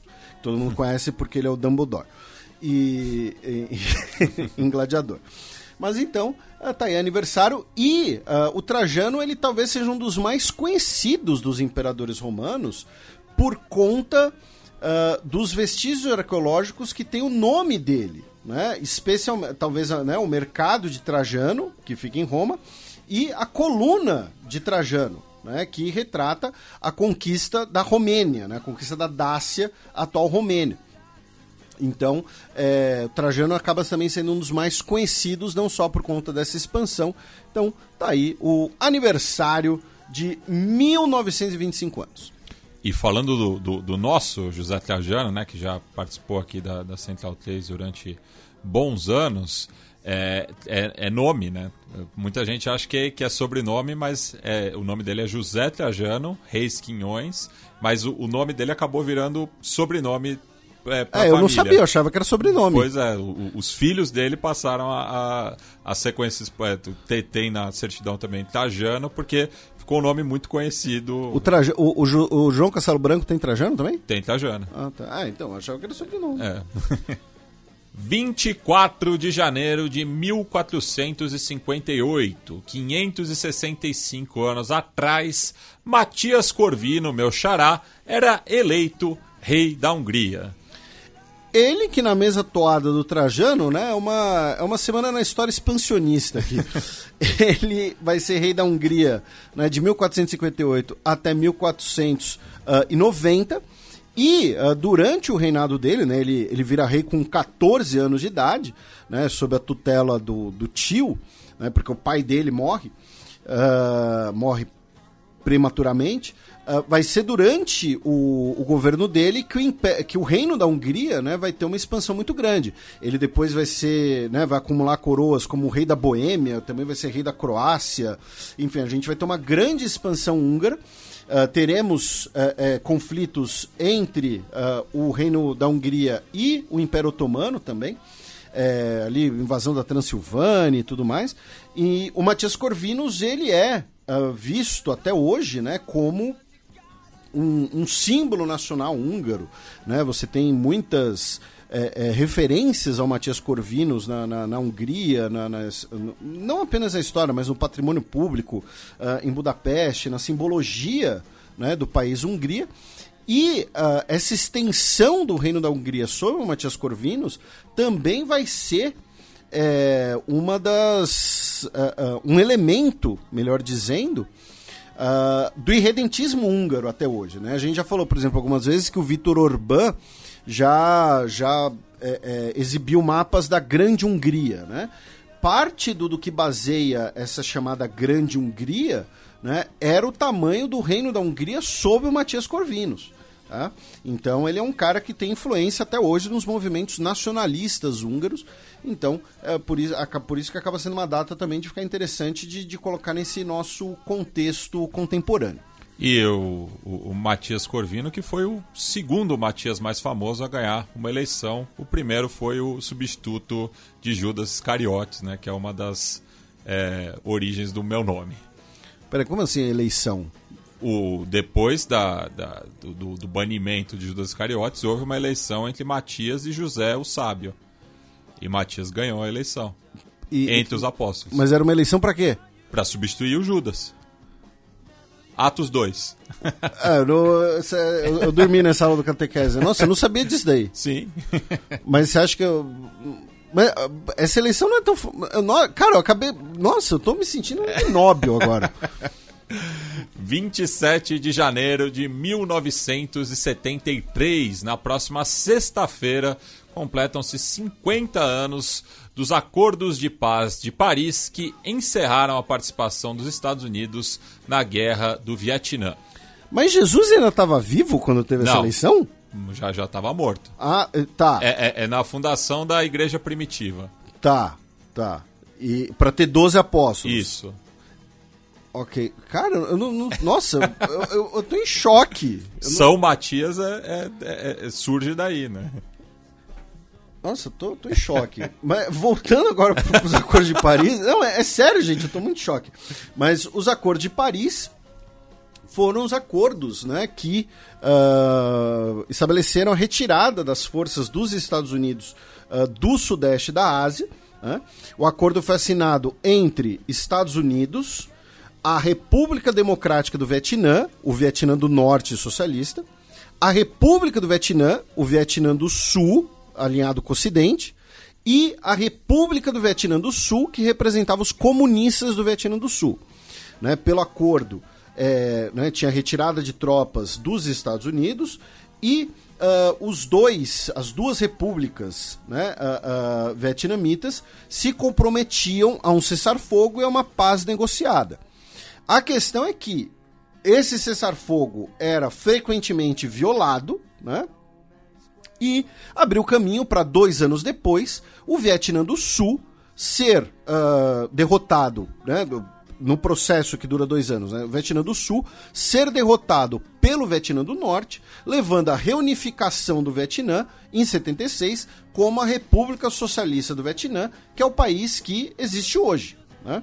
Uh, então, é, é o acordo em que basicamente é a, a retirada dos Estados Unidos da guerra. E aí vem uma disputa de narrativas que dura até hoje. E que a gente já abordou aqui algumas vezes no programa, né? É, Para todos os efeitos, uh, os Estados Unidos perdeu a guerra do Vietnã. Quando os Estados Unidos se retira da guerra, com o Acordo de Paz de Paris de, de, de 50 anos atrás, foi depois de uma, é, é, de uma intensa, criminosa né, campanha de bombardeio aéreo contra todo o Sudeste Asiático, né? Uh, pensando ali em proporção territorial, o Laos é o país mais bombardeado da história, tá? Porque o, o Laos era utilizado por guerrilhas para você carregar equipamento, se deslocar, enfim. Então, assim, Laos, Camboja, os, as duas repúblicas vietnamitas que existiam na época, foram bombardeadas intens intensamente, forçando uma negociação. Então, para o governo do, uh, uh, dos Estados Unidos, para o governo Nixon e uh, para diversos conservadores dos Estados Unidos até hoje, os Estados Unidos não perdeu a guerra. Né? Os Estados Unidos não perderam a guerra, porque foi vitorioso nas batalhas e forçou a negociação pela campanha de bombardeio aéreo. Só que como o Clausewitz já ensinou mais de 200 anos atrás, a guerra é política por outros meios. Os fins políticos dos Estados Unidos com a guerra era o quê? Era impedir uma expansão do socialismo pelo Sudeste Asiático. E o Vietnã se reunifica sob a bandeira do socialismo, o Laos é socialista, o Camboja é socialista, o Camboja né, vai ter o socialismo maoísta com Khmer Vermelho, que vai ser derrotado pelo, uh, uh, pelo Vietnã, inclusive. Né? Uh, o Vietnã que também derrota a China depois. Enfim, são outros 500. Então, por, por isso que é uma disputa de narrativas, porque para os conservadores dos Estados Unidos até hoje, o, o país deles não perdeu a guerra do Vietnã, porque forçou o Vietnã a negociar uma paz e foi vitorioso militar, mas não cumpriu seus objetivos políticos e principalmente, vamos lembrar, o que faz a saída dos Estados Unidos da guerra é o fato de que o Vietnã se torna um moedor de carne da juventude dos Estados Unidos e a guerra passa a ser muito questionada em casa. Fala, ó, por que a gente tá mandando esses caras para morrer lá no Vietnã, troco de nada? Mais de uma década de guerra, de mandar o pessoal para lá. Alistamento obrigatório. Né? A gente vai ter, por exemplo, a importância de, de ícones como o Muhammad Ali, questionando a guerra. O Muhammad Ali, que é proibido de exercer sua profissão e perde o cinturão de pesos pesados. E a medalha de ouro. E a medalha de ouro olímpica, porque ele fala, olha, eu não vou. Primeiro, ele, ele resiste à questão de ser chamado de Cassius Clay pelas é. autoridades, é. né? Uh, ele diz que nenhum vietnamita nunca chamou ele de N-word. Exatamente. Ele é. fala: olha, eu não vou até o outro lado é. do mundo para matar outras pessoas que não são brancas. Que, tipo, que não fizeram nada para mim. Ah, porque é. eles são comunistas ou o que, sei lá, dane-se o que eles são. Né? Então, é, é, o questionamento da guerra do Vietnã. Então, os acordos de paz de Paris são muito curiosos nesse sentido, de colocar eles num contexto histórico, de que o Vietnã negocia com os Estados Unidos depois dessa campanha intensiva de bombardeio, mas os Estados Unidos queriam uma saída honrosa para a guerra. Os Estados Unidos falou, já estava sabia que não ia dar certo, queria uma saída honrosa e força a negociação dos acordos de paz de Paris, que vão durar pouquíssimo tempo, violados pelos, do, pelas duas repúblicas vietnamistas, é importante colocar em contexto, e que vai levar uma vitória do norte. Bem, e antes da gente passar para o próximo bloco, só fazer uma errata aqui, que eu falei que era a, a, a passagem de Matias era em Atos 2, é em Atos 1. Ah, que absurdo. Do capítulo 12 ao 26, e eu falei que era... Não, José... versículo 12 ao 26. É, é, do, do versículo 12 ao 26, eu falei que era José o Sábio, era José o Justo, também conhecido como Barsabás. Então, só para o pessoal aí do, do os nossos ouvintes é, teólogos. Ou é, seja, tem é... democracia na Bíblia. É, bem, passamos agora para o match no qual eu e o Felipe seguimos repercutindo a invasão russa à Ucrânia.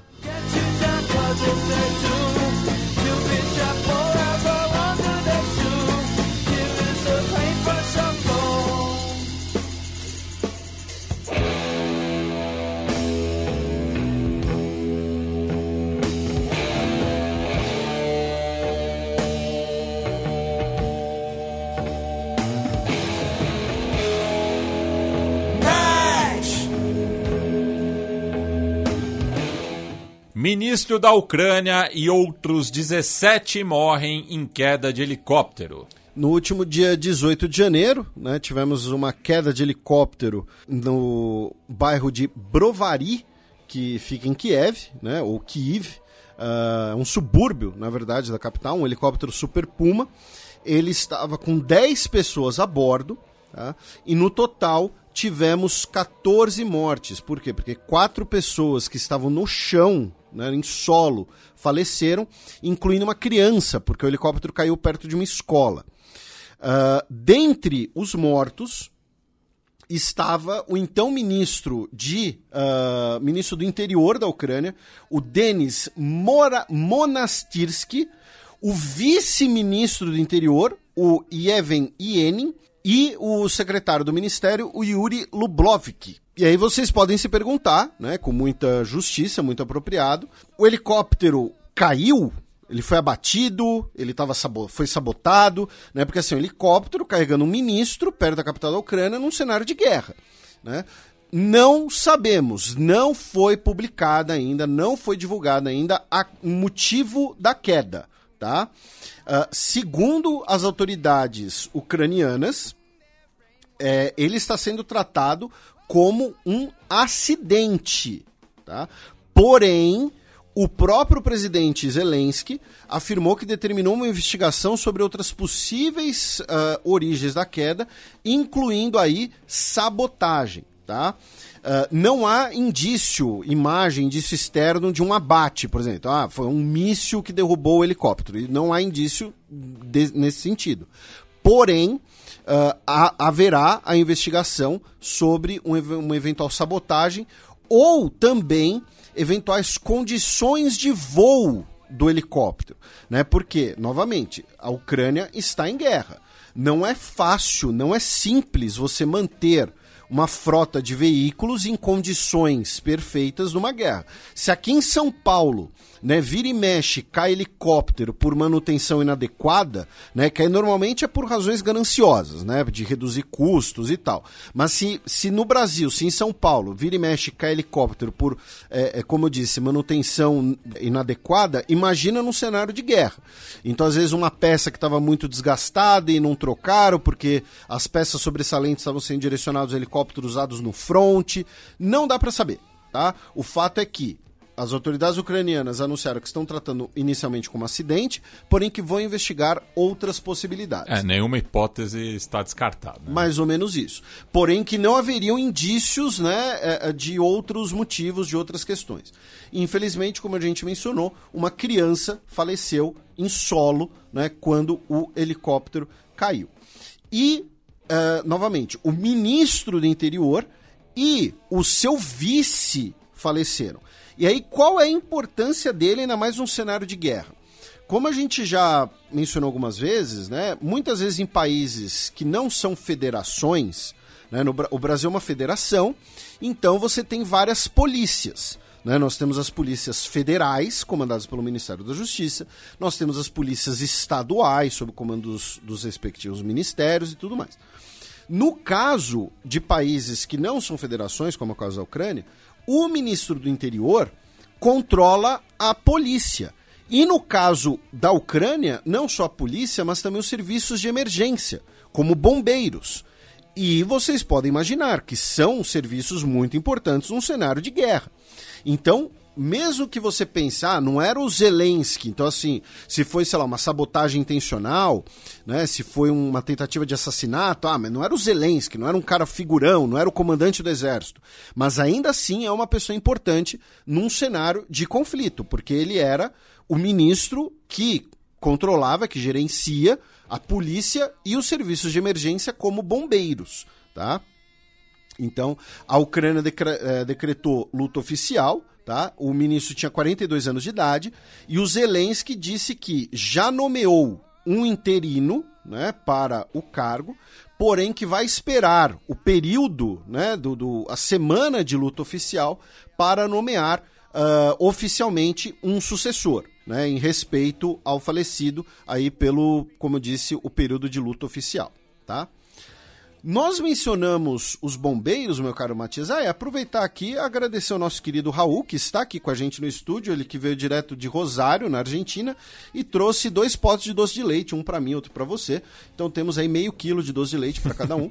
uh, ah, para ajudar na sua dieta, você que está tentando virar uma pessoa fitness, né? ah, é, porque doce de leite ajuda bastante. Então, né, então justamente. É... Mas então, o Raul que está aqui com a gente, uh, o Raul está, ele está um pouco tímido agora, que eu estou denunciando a presença dele, mas é, o, agradecer aqui a presença dele, o carinho. E ele que, que também tá ansioso porque ele tá perdendo o Big Brother. é... Brincadeiras à parte, voltamos. É, e o Raul que estuda em Rosário, mas é natural de Biritiba Mirim, ali no Alto Tietê, né? Próximo de Mogi das Cruzes. Você não sabia que essa cidade existia até meia hora sim. atrás, porque eu vi quando ele chegou. Sim. Tá? E, e até, até, fiquei espantado que faz parte da região metropolitana. É, eu não conhecia. Pera, é uma cidade da Grande São Paulo? Pois é. Você não tá inventando isso aí, não? o, o, Raul fez um sinal negativo aqui, é. tá, gente? Ele tá tímido. Eu acho que tem o mesmo estado de Guararema, assim, sabe? É, que volta e meia tá ou não, não tá, enfim. Mano, você vem com eleição de apóstolo, agora é. você tá aumentando a zona metropolitana, né? Você, você é uma máquina de conhecimento. E voltando para a guerra na Ucrânia, né, uh, e né, deixando de lado novamente o bom humor, mas no último dia 14 de janeiro, no final de semana passado, nós tivemos como parte né, da, de mais uma leva de ataques de armas estratégicas da Rússia contra a infraestrutura ucraniana, nós tivemos uh, um míssil russo do modelo KH-22 atingindo um prédio residencial na cidade de Dnipro, tá? Uh, e o prédio foi basicamente destruído. E segundo as autoridades ucranianas, os números oficiais são de 46 pessoas mortas e 80 pessoas feridas. Dessas 80 pessoas feridas, 12 estariam em estado grave. Das 46 pessoas mortas, 6 eram crianças e cerca de 400 pessoas ficaram sem teto devido à destruição do prédio e uh, da área ao redor dele. Tá? Uh, inclusive, uma das vítimas fatais era o Mikhailo Korenovsky, que era o treinador da equipe nacional ucraniana de boxe masculino. Tá? Uh, o governo russo, por sua vez, uh, confirmou a responsabilidade pelo ataque e uh, dizendo que o, não é parte da política russa atacar prédios residenciais e que o prédio muito provavelmente desabou por conta uh, do uso de defesas antiaéreas ucranianas, ou seja, dizendo que, na verdade, o que teria atingido o prédio seriam mísseis da defesa antiaérea ucraniana e não o próprio míssil russo. Tá? Uh, o curioso, talvez a declaração mais interessante de, de todas, uh, tenha sido a do uh, prefeito de Dnipro, tá? o Boris Filatov, que afirmou que muito provavelmente o míssil uh, tinha como, como alvo uma estação termoelétrica na cidade, tá? Uh, porém atingiu o prédio residencial. O presidente Zelensky, por sua vez, disse que isso era parte da campanha de terrorismo da Rússia contra a população civil ucraniana e uh, ele aproveitou a situação para fazer mais uma declaração em russo. Né? Antes da guerra, eu e o Matias a gente repercutiu aqui o vídeo que ele fez em russo, né? pedindo para os cidadãos russos eh, não apoiarem a guerra, não apoiarem a invasão. É, lembrando que o Zelensky ele nasceu numa região russófona da Ucrânia. E melhor... isso a gente vinha destacando desde a da eleição ainda, né? Exatamente. É. É, é, talvez, melhor dizendo, uma região que era russófona né, é. na Ucrânia, porque acredito que, né, é, é, enfim... Uh, e ele disse que a população russa, ao manter um silêncio covarde, faz deles cúmplices desses crimes de terrorismo. Tá? Uh, aí, meu caro Matias, a gente, né, então tivemos o episódio da queda do helicóptero, Tivemos o ataque a esse prédio em Dnipro, que teve uma repercussão muito grande. E aí nós vamos para o que talvez tenha seja a principal pauta em relação ao conflito na Ucrânia nessa semana, que foi uh, a troca no Ministério da Defesa alemão e o suprimento de uma nova leva de material bélico para a Ucrânia pelos países da OTAN. Tá? Uh, vamos aqui numa ordem cronológica para ficar mais, mais claro para os nossos ouvintes. Começando pelo último final de semana, o dia 14, tá? É, é, quando o Reino Unido anunciou que vai enviar, é, vai ceder aos ucranianos 14 tá, do seu uh, do seu, dos seus principais carros de combate, o popular tanque, né? o modelo Challenger. Tá? Essa notícia foi, foi, foi dada pelo primeiro-ministro Rishi Sunak, tá? os modelos Challenger 2, junto com 30 obuses autopropulsados, e isso faz com que o Reino Unido seja então o primeiro país ocidental que vai fornecer tanques, né? Lembrando, a terminologia correta é carro de combate, mas eu vou ficar chamando de tanque a partir de agora, tá? Porque é o termo mais popular, fica mais fácil de todo mundo entender. Eh, a fornecer tanques ocidentais. Os tanques fornecidos até o momento normalmente eram tanques de origem soviética que estavam em serviço em países, especialmente do leste europeu, ou em reservas, em estoque né, especialmente o modelo T-72. Então, os, os, tanques tchecos, os tanques eslovacos foram enviados para a Ucrânia, enquanto os países ocidentais, especialmente a Alemanha, forneciam substitutos. Agora, o Reino Unido vai ser, é o primeiro país que falou: a gente vai mandar dos nossos tanques para eles. Isso significa, uh, primeiro, um possível ganho qualitativo para os ucranianos. Por quê? Porque a Ucrânia opera né, no seu exército, em sua grande maioria, uh, veículos do período da Guerra Fria, uh, que passaram por modernizações e tal, mas operava em grande maioria veículos mais antigos. Ou seja, vai ser. Senhor das Armas. É, ou, ou seja, vai receber agora modelos mais novos e os tanques da doutrina militar europeia, eles costumam ser qualitativamente melhores do que os seus equivalentes soviéticos. Por quê? Porque durante a Guerra Fria, a União Soviética ela tinha vantagem numérica. Tá? É, essa sempre foi vantagem russa, na verdade, mesmo antes do, da União Soviética, em relação aos outros países europeus. É um país muito maior, com uma população maior, então, a União, qual era a ideia? A União Soviética conseguiria produzir mais tanques que toda a Europa somada. Então, o que os europeus qual foi a política adotada pelos países europeus, como a Alemanha? Ó, já que a gente não vai conseguir produzir tantos tanques quanto a União Soviética, vamos produzir tanques, o, o melhor tanque possível, vamos ganhar na qualidade. Então, o Reino Unido vai enviar esses 14 veículos, que são né, uma primeira leva. Junto com isso, você tem aqui a questão de treinar tripulações ucranianas, treinar uh, mecânicos, você treinar é, é, o pessoal de apoio, a toda a logística de operar esses veículos que são completamente diferentes do que os ucranianos estão operando até agora. Porém, essa decisão britânica acabou sendo a porta de entrada para a Ucrânia fortalecer a exigência que já fazia, que é, ó, a gente precisa receber equipamento pesado, tá? Porque os russos querem fazer uma nova ofensiva, com agora o general Gerasimov controlando as forças. E nós também precisamos ter armas ofensivas se quisermos retomar território ocupado pela Rússia. Aí o, o secretário-geral da OTAN, o Jens Stoltenberg, no dia 15, disse que a OTAN vai se comprometer ao envio de armamentos pesados para a Ucrânia.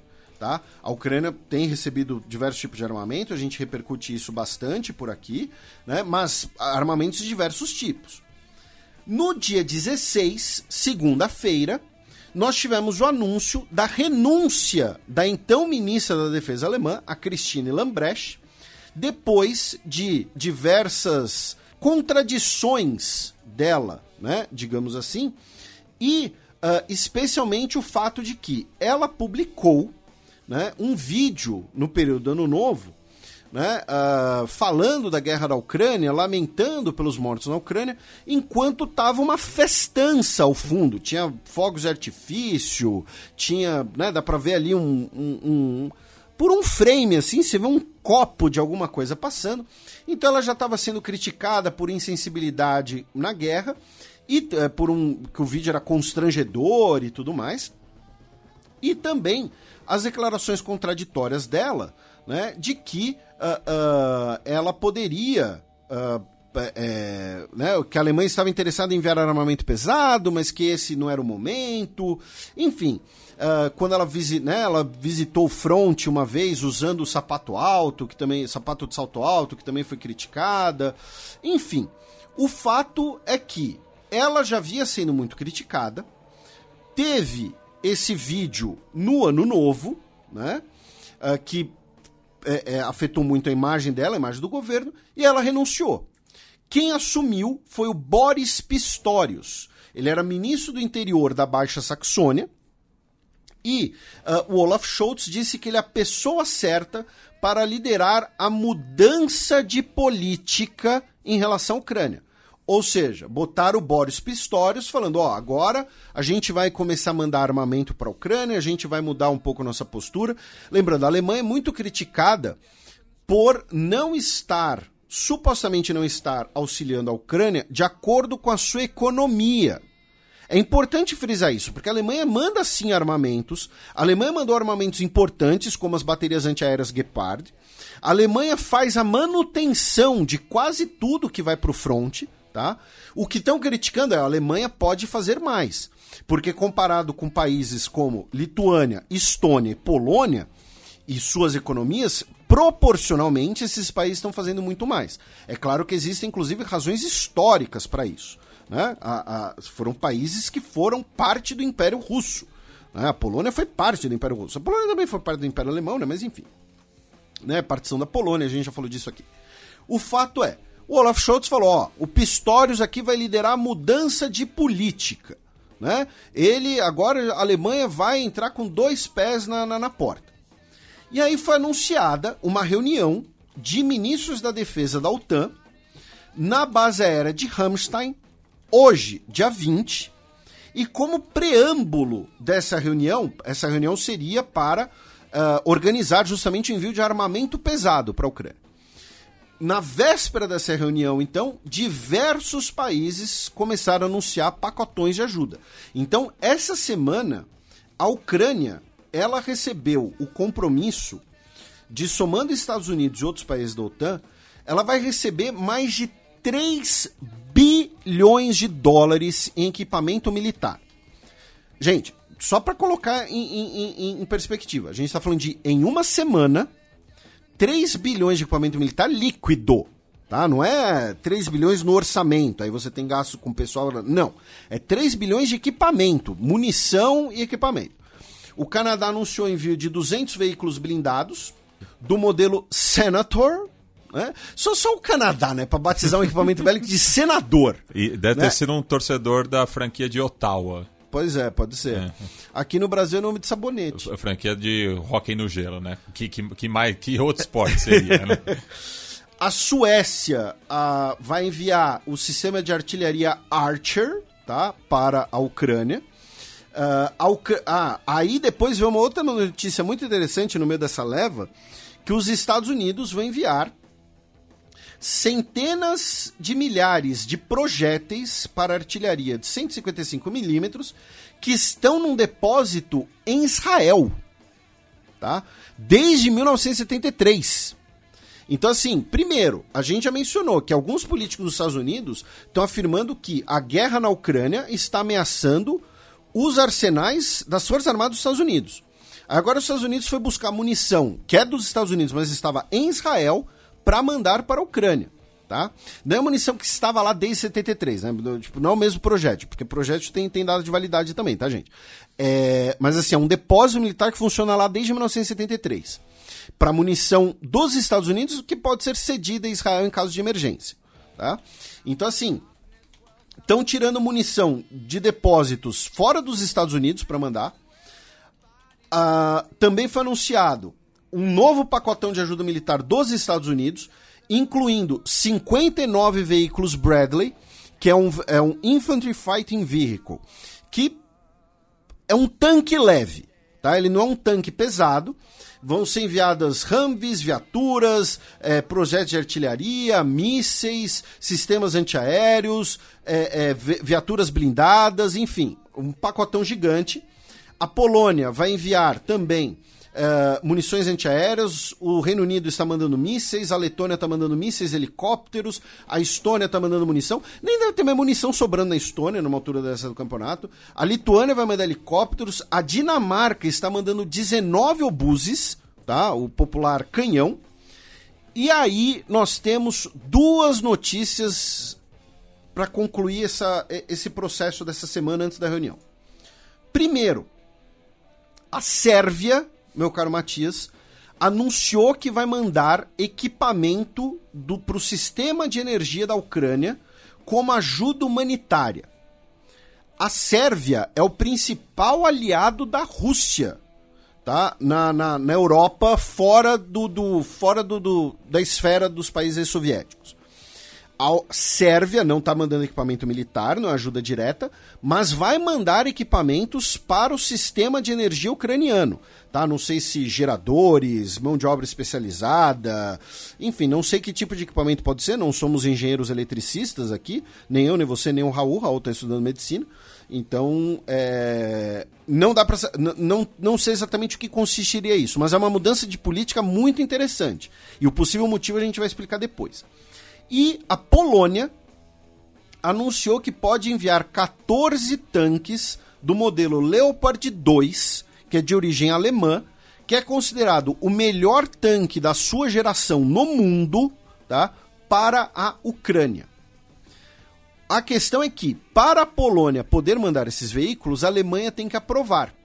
E aí nós tivemos essa reunião hoje em Ramstein, em que o ministro Pistorius né? Não sei se ele é um grande baixista também, né? Mas, enfim, entendedores entenderão. Uh, não chegaram num consenso sobre o envio de armamento pesado. Mas o, o é Pistorius, não Pastorius. Ah, é, o baixista é Pastorius, Pastor... Jaco Pastorius. É, é, Pistorius seria o, o, o, o corredor, corredor, corredor assassino. É. é. então, então minha piada foi por água abaixo. É, e aí o que acontece? A Polônia precisa da autorização alemã para mandar esses tanques para a Ucrânia. A Polônia já ameaçou dizendo que pode mandar os tanques sem autorização alemã. O problema de fazer isso é que depois a Polônia não conseguiria comprar equipamento alemão de volta, muito provavelmente, mas aí compraria dos Estados Unidos. O que a Alemanha está falando? Que se compromete a enviar tanques para a Ucrânia, tanques pesados de, de primeira linha, se os Estados Unidos fizerem a mesma coisa. O governo dos Estados Unidos, por sua vez, fala que, olha, a gente não tem como mandar os nossos tanques pesados, né, o M1 Abrams, para a Ucrânia, porque ele tem uma logística muito complicada, porque ele não usa motor a diesel, ele usa motor à base de querosene de aviação. Ele tem como se fosse um motor a jato, tá, na, na, na bunda dele. Uh, o Leopard usa o motorzão a diesel que todo mundo conhece, todo caminhoneiro consegue fazer um, é, é, um pouco de, de, de manutenção. Então os Estados Unidos falam, ó, a gente não vai mandar porque é uma logística complicada, manda os seus. Qual é então, quais seriam então as preocupações alemãs? Né? Uh, primeiro, que enviar os tanques para a Ucrânia seja interpretado pela Rússia como um sinal muito agressivo, eh, porque é um veículo que pode fazer a diferença no campo de batalha. E essa leva de equipamentos essa semana muito provavelmente está ligada a essa possível nova ofensiva russa pós-inverno. Mas também tem uma outra questão que eu acho que tem sido muito pouco comentada, que é o seguinte. Uh, a Alemanha, ela teme por perder espaço no mercado armamentista europeu. Uh, e isso a gente vai até falar um pouquinho mais do mercado armamentista quando a gente falar no bloco que vem, quando a gente falar de Pacífico. Mas por que eu estou falando isso? O Leopard tem mais, tem mais de 2 mil unidades do Leopard 2 né, é, é, no mundo. maior parte disso na Europa. O Brasil usa o Leopard 1, tá? Antes que algum ouvinte fale, ah, mas o Brasil pode mandar os seus tal. Não, o Brasil usa o modelo antigo, usa o Leopard 1, que não iria fazer tanta diferença assim no conflito, tá? Uh, vamos supor que a Finlândia mande alguns dos seus veículos para a Ucrânia, tá? A Finlândia que tem esse modelo de tanque a Finlândia vai ter que procurar um substituto. E hoje a Alemanha não consegue fornecer esse substituto. Porque a Alemanha está planejando um novo veículo de combate, um novo tanque, e as linhas de produção do Leopard 2 já foram fechadas. Inclusive, isso foi um problema recente, quando a Espanha quis modernizar os seus veículos, um negócio assim. Onde a Finlândia muito provavelmente procuraria os seus veículos novos? Em outros países, como os Estados Unidos, talvez a Coreia do Sul, embora o projeto do, do veículo novo da Coreia do Sul é um projeto muito caro e tal. O fato é, a Alemanha tem medo de abrir esse flanco no mercado armamentista europeu. E eles não vão falar isso. Eles não vão falar, ó, a gente não vai mandar esse negócio para lá por, porque a gente está preocupado com grana. Não vão falar isso porque vai pegar mal por um caramba. E tem o fato também de que, e aí os, a Alemanha aponta com uma certa razão, que é falar, olha, Estados Unidos, vocês têm sozinhos 2 mil tanques em depósito. Tá? É, eu não estou falando os tanques que estão na linha de frente dos Estados Unidos, tá, gente? Estou falando que tem 2 mil tanques pegando poeira no, no, em depósitos dos Estados Unidos e que seriam suficientes para mudar o rumo da guerra. E a Alemanha está falando, oh, vocês têm 2 mil, manda vocês aí também. Tal. Então, fica ali um choque de interesses e a reunião não chegou a nada, tá?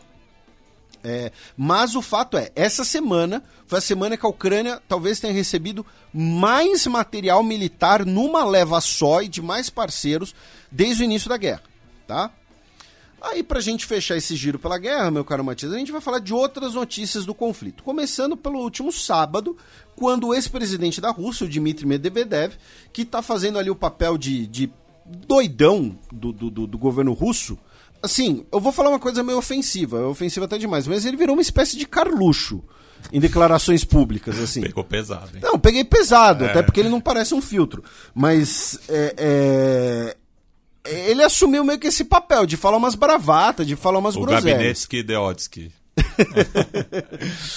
E aí o que aconteceu? O, a gente mencionou semana passada, foi o breaking news da semana passada, né? Que o Kishida Fumio, primeiro-ministro do Japão, se encontrou com o Joe Biden. E uh, o Dmitry Medvedev disse que, ao fazer isso, né? Uh, o governo japonês mostrava que estava paranoia em relação à Rússia, à Rússia, que traía a memória dos centenas de milhares de japoneses que foram queimados nos incêndios nucleares de Hiroshima e Nagasaki e que era um, uma submissão ao interesse dos Estados Unidos e que o premier japonês deveria cometer seppuku para salvar a sua honra. Né? Lembrando que seppuku é o suicídio ritual muito associado aos samurais, né? ao samurai, né? não tem S no final, em que o samurai usava uma lâmina para abrir o próprio intestino e alguém que ele escolhesse de confiança cortava a cabeça dele. Né? Então era um suicídio para preservar a honra. Primeiro, é um estereótipo extremamente caricato né, uh, da cultura japonesa. Segundo, é uma declaração, uma bravata tonta. E terceiro, é... nos últimos anos, por conta do Nerdologia. Ai, gente, aproveitando, assistam Nerdologia em homenagem ao Rei Pelé, tá? Entrem lá no YouTube, digitem Nerdologia Rei Pelé, assistam porque ficou muito legal, ficou muito bonito. Modéstia à parte né? Porque eu sou roteirista e locutor. É, a repercussão tá muito boa também. E nos últimos anos, estudando para Nerdologia, porque a gente muitas vezes aborda temas japoneses, com samurai, com né, o chamado Japão feudal, é, essa questão da valorização do suicídio pela honra, né, da morte acima da honra, né, da honra acima da morte, melhor dizendo, na cultura japonesa e tal, é bizarro o quanto isso depois fez parte e faz parte do discurso de extrema direita no Japão. Né? Então, assim, essa, essa, esse verdadeiro culto né, da morte, do suicídio, da vida como dispensável em comparação com conceitos como honra, ou como a nação japonesa, ou como imperador, né, que leva a coisas como uh, uh, os kamikaze e todo esse tipo de coisa, não é algo que deve ser elogiado, não é algo que deve ser evocado em lentes positivas, sabe? É algo, na verdade, é algo bastante prejudicial. Uh, e, e, e, como eu disse, faz parte do discurso fascista japonês da Segunda Guerra Mundial. E, e né, quantos dezenas de milhares de jovens japoneses saudáveis durante a guerra e depois tiraram a própria vida a troco de, né, enfim, de uma criação é, ideológica. Mas enfim. Uh, continuando o nosso giro por notícias, meu caro Matias, na última segunda-feira, uh, o governo alemão anunciou que interceptou um navio espião alemão que voava pelo Báltico, tá? um, um, P, um P-3 Orion da Marinha Alemã. Uh, e esse tipo de interceptação é comum, sempre rola uma desinteligência, uma troca de provocações. Uh, também na segunda-feira tivemos o primeiro encontro entre o chefe das Forças Armadas Ucranianas, o general Valery Zaluzny, e o chefe do Estado-Maior Conjunto dos Estados Unidos, o general Mark Milley. Eles se encontraram na Polônia. Foi o primeiro encontro desse nível de autoridades e, claro, deve ter tido, deve ter rolado o fornecimento de muita inteligência por parte dos Estados Unidos. A Ucrânia que tem recebido inteligência dos Estados Unidos desde o início. Uh, o Ministério da Defesa. E desinteligência também. E desinteligência também. O Ministério da Defesa da Rússia anunciou na última terça-feira, dia 17, que vai expandir o tamanho permanente do contingente das Forças Armadas russas, tá? De um milhão para um milhão e meio até 2026. O ministro da Defesa, o Sergei Shoigu, disse que é necessário expandir a base de soldados profissionais da Rússia, tá? Aí, meu caro Matias, a gente falou da Sérvia mandando ajuda, entre aspas, humanitária para a Ucrânia. O que aconteceu também no início dessa semana?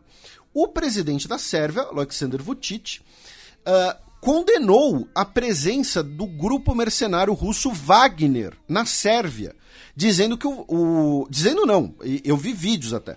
O Wagner está rodando uma campanha intensiva de propaganda na Sérvia para recrutar servos para ir lutar, lutar na Ucrânia. E a Sérvia... Você sérvio, o que fez de 1991 a 99? Mais é, ou menos, é assim? É, mais ou menos isso. Né, na Sérvia você tem o serviço militar obrigatório, então você e, e nós tivemos os conflitos, como você mencionou, da ex-Yugoslávia. Então você tem muitos sérvios com experiência militar. De sobra para não dizer experiência também em outras coisas, né? Mas aí nos Balcãs todos, no, sem demonização sim, dos sim. sérvios. Uh... É que no, no caso específico estamos falando Sim. da Sérvia. Não, e, e, eu vi até vídeo, é, é, tipo. Cara, parecia assim, é, uma mistura de, de Coffee Duty com, com defesa da ortodoxia, assim, era um ah, vídeo... Ah, porque tem essa questão é, também, né? É, por, um... Lembrando que a Sérvia é um dos principais aliados da Rússia, também por questões é, religiosas, né? Isso. Né? Então, assim, era um vídeo assim que, tipo, sabe aquela coisa? Venha viver uma grande aventura, venha dar tiro no inimi nos inimigos da fé e tal. E, e, o governo sérvio reclamou dessa presença do grupo Wagner no país, dessa campanha publicitária com pôsteres, áudios em, em rádios e esses vídeos circulando em Telegram. Uh, então, assim, é possível que a mudança de postura do governo sérvio em fornecer ajuda à infraestrutura ucraniana, mesmo que tenha sido uma ajuda militar direta, tenha ligação com essa presença.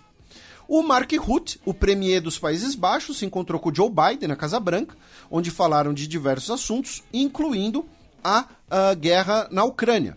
E uh, os Países Baixos se comprometeram a fornecerem sistemas Patriot para, os, para a Ucrânia. E o Mark Rutte disse que o seu país pode sim considerar o fornecimento de caças F-16 aos ucranianos tá? Uh, os Países Baixos que têm alguns, algumas unidades, acho que 15 em estoque, tá? Em reserva estratégica, pode mandá-los para os ucranianos. Falando em grupo Wagner, foi publicada a notícia de que um homem russo de 26 anos de idade, chamado Andrei Medvedev, que era integrante do grupo Wagner, pediu asilo na Noruega. Uh, segundo ele, o Andrei Medvedev é órfão, ele estava na prisão, tá? ele estava preso, não disseram qual crime que ele cometeu, e ele entrou para o grupo Wagner por, pela promessa de que, em troca do serviço militar, ele teria a ficha criminal apagada, né, como muitos fizeram. E ele disse que decidiu fugir depois de ver integrantes do grupo Wagner que estavam batendo em retirada serem mortos pelos próprios integrantes do grupo Wagner. Tá? Ele disse que ficou com medo de morrer à toa, porém que ele não conseguiria ter uma vida em paz na Rússia, e aí ele cruzou a fronteira a pé, tá? Mano, o cara cruzou a fronteira entre Rússia e Noruega a pé no inverno. Tá? Então, assim, esse mano não sente frio. É... E aí ele solicitou asilo na Noruega e segundo fontes, né, aquelas coisas, fontes anônimas e tal, né, é, é, ele teria interesse em delatar sobre crimes cometidos pelo Grupo Wagner. Aí o Grupo Wagner depois soltou uma nota no Telegram dizendo que o Medvedev uh, fez sim parte do Grupo Wagner, só que ele não fazia parte de uma unidade de linha de frente e que ele maltratava prisioneiros. Tá? O próprio Medvedev que pediu asilo. Então vamos ver como é que vai ser isso. Sugestão de leitura para os nossos ouvintes, a gente só vai passar por cima, até porque é uma leitura bastante extensa. No Político, né, político.eu, uh, publicaram uma matéria bastante extensa sobre o papel da Bulgária nas primeiras semanas da guerra, dizendo que a Bulgária foi essencial para que a Ucrânia conseguisse resistir, enviando muito combustível e armas de origem soviética, né? E, e assim, a importância de você mandar armas de origem soviética é que é, são equipamentos que os soldados ucranianos já estariam treinados e habituados apesar da Bulgária não ter feito parte da União Soviética, mas estava ali no contexto da cortina de ferro do Pacto de Varsóvia. Era do Pacto de Varsóvia. E, e, o governo búlgaro teve que fazer isso em segredo, porque, como a gente já mencionou aqui, né, muitos desses países, você sempre tem uma ala política pró-Rússia, então é, temia-se que essa ala política sabotasse esses esforços. Notícia de ontem: o Ranzan Kadyrov, né, o chefão da Chechênia, uh, está pé da vida tá, uh, com as Forças Armadas Russas. Por quê? Porque as Forças Armadas Russas baniram o uso de barba. Tá? Uh, lembrando que a Chechênia é um país de maioria muçulmana e os homens muçulmanos deixam muitos deles deixam a barba por um compromisso religioso. Uh, então, soldados chechenos que fazem, façam parte da Guarda Nacional vão poder continuar com barba. Soldados chechenos no exército terão que raspar a barba. Então, uh, essa é uma nova discussão agora dentro da Rússia devido a esse banimento, feito pelo Gerasimov, agora que ele assumiu o comando, tá? É, dizendo que é parte da disciplina militar. E, finalmente, uh, nesse bloco, um ex-agente de inteligência sueco, o Peyman Kia, foi condenado à prisão perpétua por espionar pela para a Rússia. Né? Ele fazia parte do serviço de contra-inteligência, cuja sigla em sueco é SAPO. Mas tem um trema no A. Então vira sapo. Sei, não sei. Ideia. Você não sabe sueco? Oh, que não. absurdo. Mas enfim, é sapo. A vida é muito curta para aprender sueco. S-A-P-O então, onde você trabalha? Eu trabalho no sapo. Ah, putz, tive que engolir um sapo hoje, não sei. Piadas idiotas. Só vão fazer contexto para os suecos brasileiros. Será que a gente. Não, a gente tem ouvinte que mora na Suécia, isso é certo, porque a gente já interagiu. Agora eu quero saber se tem algum ouvinte nosso que mora no Brasil e estuda sueco. Não, não vale que mora na Suécia que mora na Suécia. É. Tem que, tipo, estudar sueco por hobby. Vamos ver se tem algum. É, com certeza. E alguém, o que alguém... o motivou? É. Se falar Stratovarius, eu dou bloco. Se falar banda ABBA. ABBA, tudo bem. Uhum. Uh, Hammerfall, Hammer, não sei. Quando eu era adolescente eu gostava, então vou, vou deixar. E, e Melancholy? Mel Melancholy é sueco? É. Nossa, o, a banda emo? É. São de Gothenburg. Ah, nossa, eu não sabia disso. É. Você é um poço de conhecimento, Matias. É... Raul, você estuda sueco não? Ele fez um não com a cabeça, ele tá tímido. É... Cara, vai ter algum ouvinte não, nosso... eu, eu, fui até conferir, é, a maior parte da banda não é de Gothenburg, é só o, o baixista. O, o resto é da onde? É de Orebro. Também na sei, Suécia? É, não sei qual é a pronúncia. Ah, tá. É, Suécia. É. é... tá lá. É, tá lá. Tá na península. Agora a gente começa o nosso giro fora da guerra, né? Começando pelo Cáucaso, onde infelizmente 15 soldados armênios morreram uh, no incêndio em um quartel, tá? Uh, na vila de Azat, perto da fronteira com o Azerbaijão. E, uh, infelizmente, o incêndio foi causado porque os soldados estavam usando gasolina para se aquecer. Tá? É, eles estavam usando uma fogueira a base de gasolina né, devido ao frio. Tá? O general responsável pela base, o Vagran Grigorian, foi dispensado pelo primeiro-ministro Pashinyan. Da Armênia, a gente cruza a fronteira com a Turquia, já que o governo turco anunciou que uh, Suécia e Finlândia estão correndo o risco de é, ficarem sem tempo de entrarem na OTAN. Uh, algo que a gente já tinha repercutido no ano passado, né, por conta justamente é, de, da, da, proeminência né, da comunidade curda, é, principalmente na Suécia, né, não tanto no caso da Finlândia, e que é, era justamente uma das é, exigências da Turquia, porque tem que ser uma decisão unânime dos países da OTAN. E uh, o governo turco nesse contextualizando isso que você mencionou, é, falou que o ideal é que isso seja aprovado antes das eleições em maio. Né? A gente falou das eleições na África uh, e uma das minhas colunas recentes na Gazeta foi justamente falando das eleições para a gente ficar de olho em 2023. O, o tá, calendário gente? eleitoral, né? Isso. E, e, passando aqui brevemente, né, nós, vamos ter, nós teremos eleições na Finlândia em abril, e as pesquisas indicam que a extrema-direita pode ganhar as eleições, tá, os verdadeiros finlandeses. Né? Uh, e claro, a questão da guerra na Ucrânia e a ONU, a OTAN, vão fazer parte da, das eleições. Em julho, a gente vai ter eleições na Grécia, tá? em que os conservadores e os socialistas do Siriza estão ali uh, próximos às pesquisas.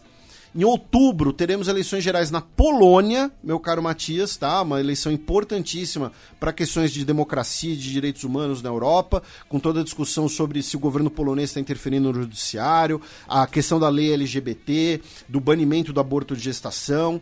Então, eleições na Polônia também. E uh, teremos eleições na Espanha, tá?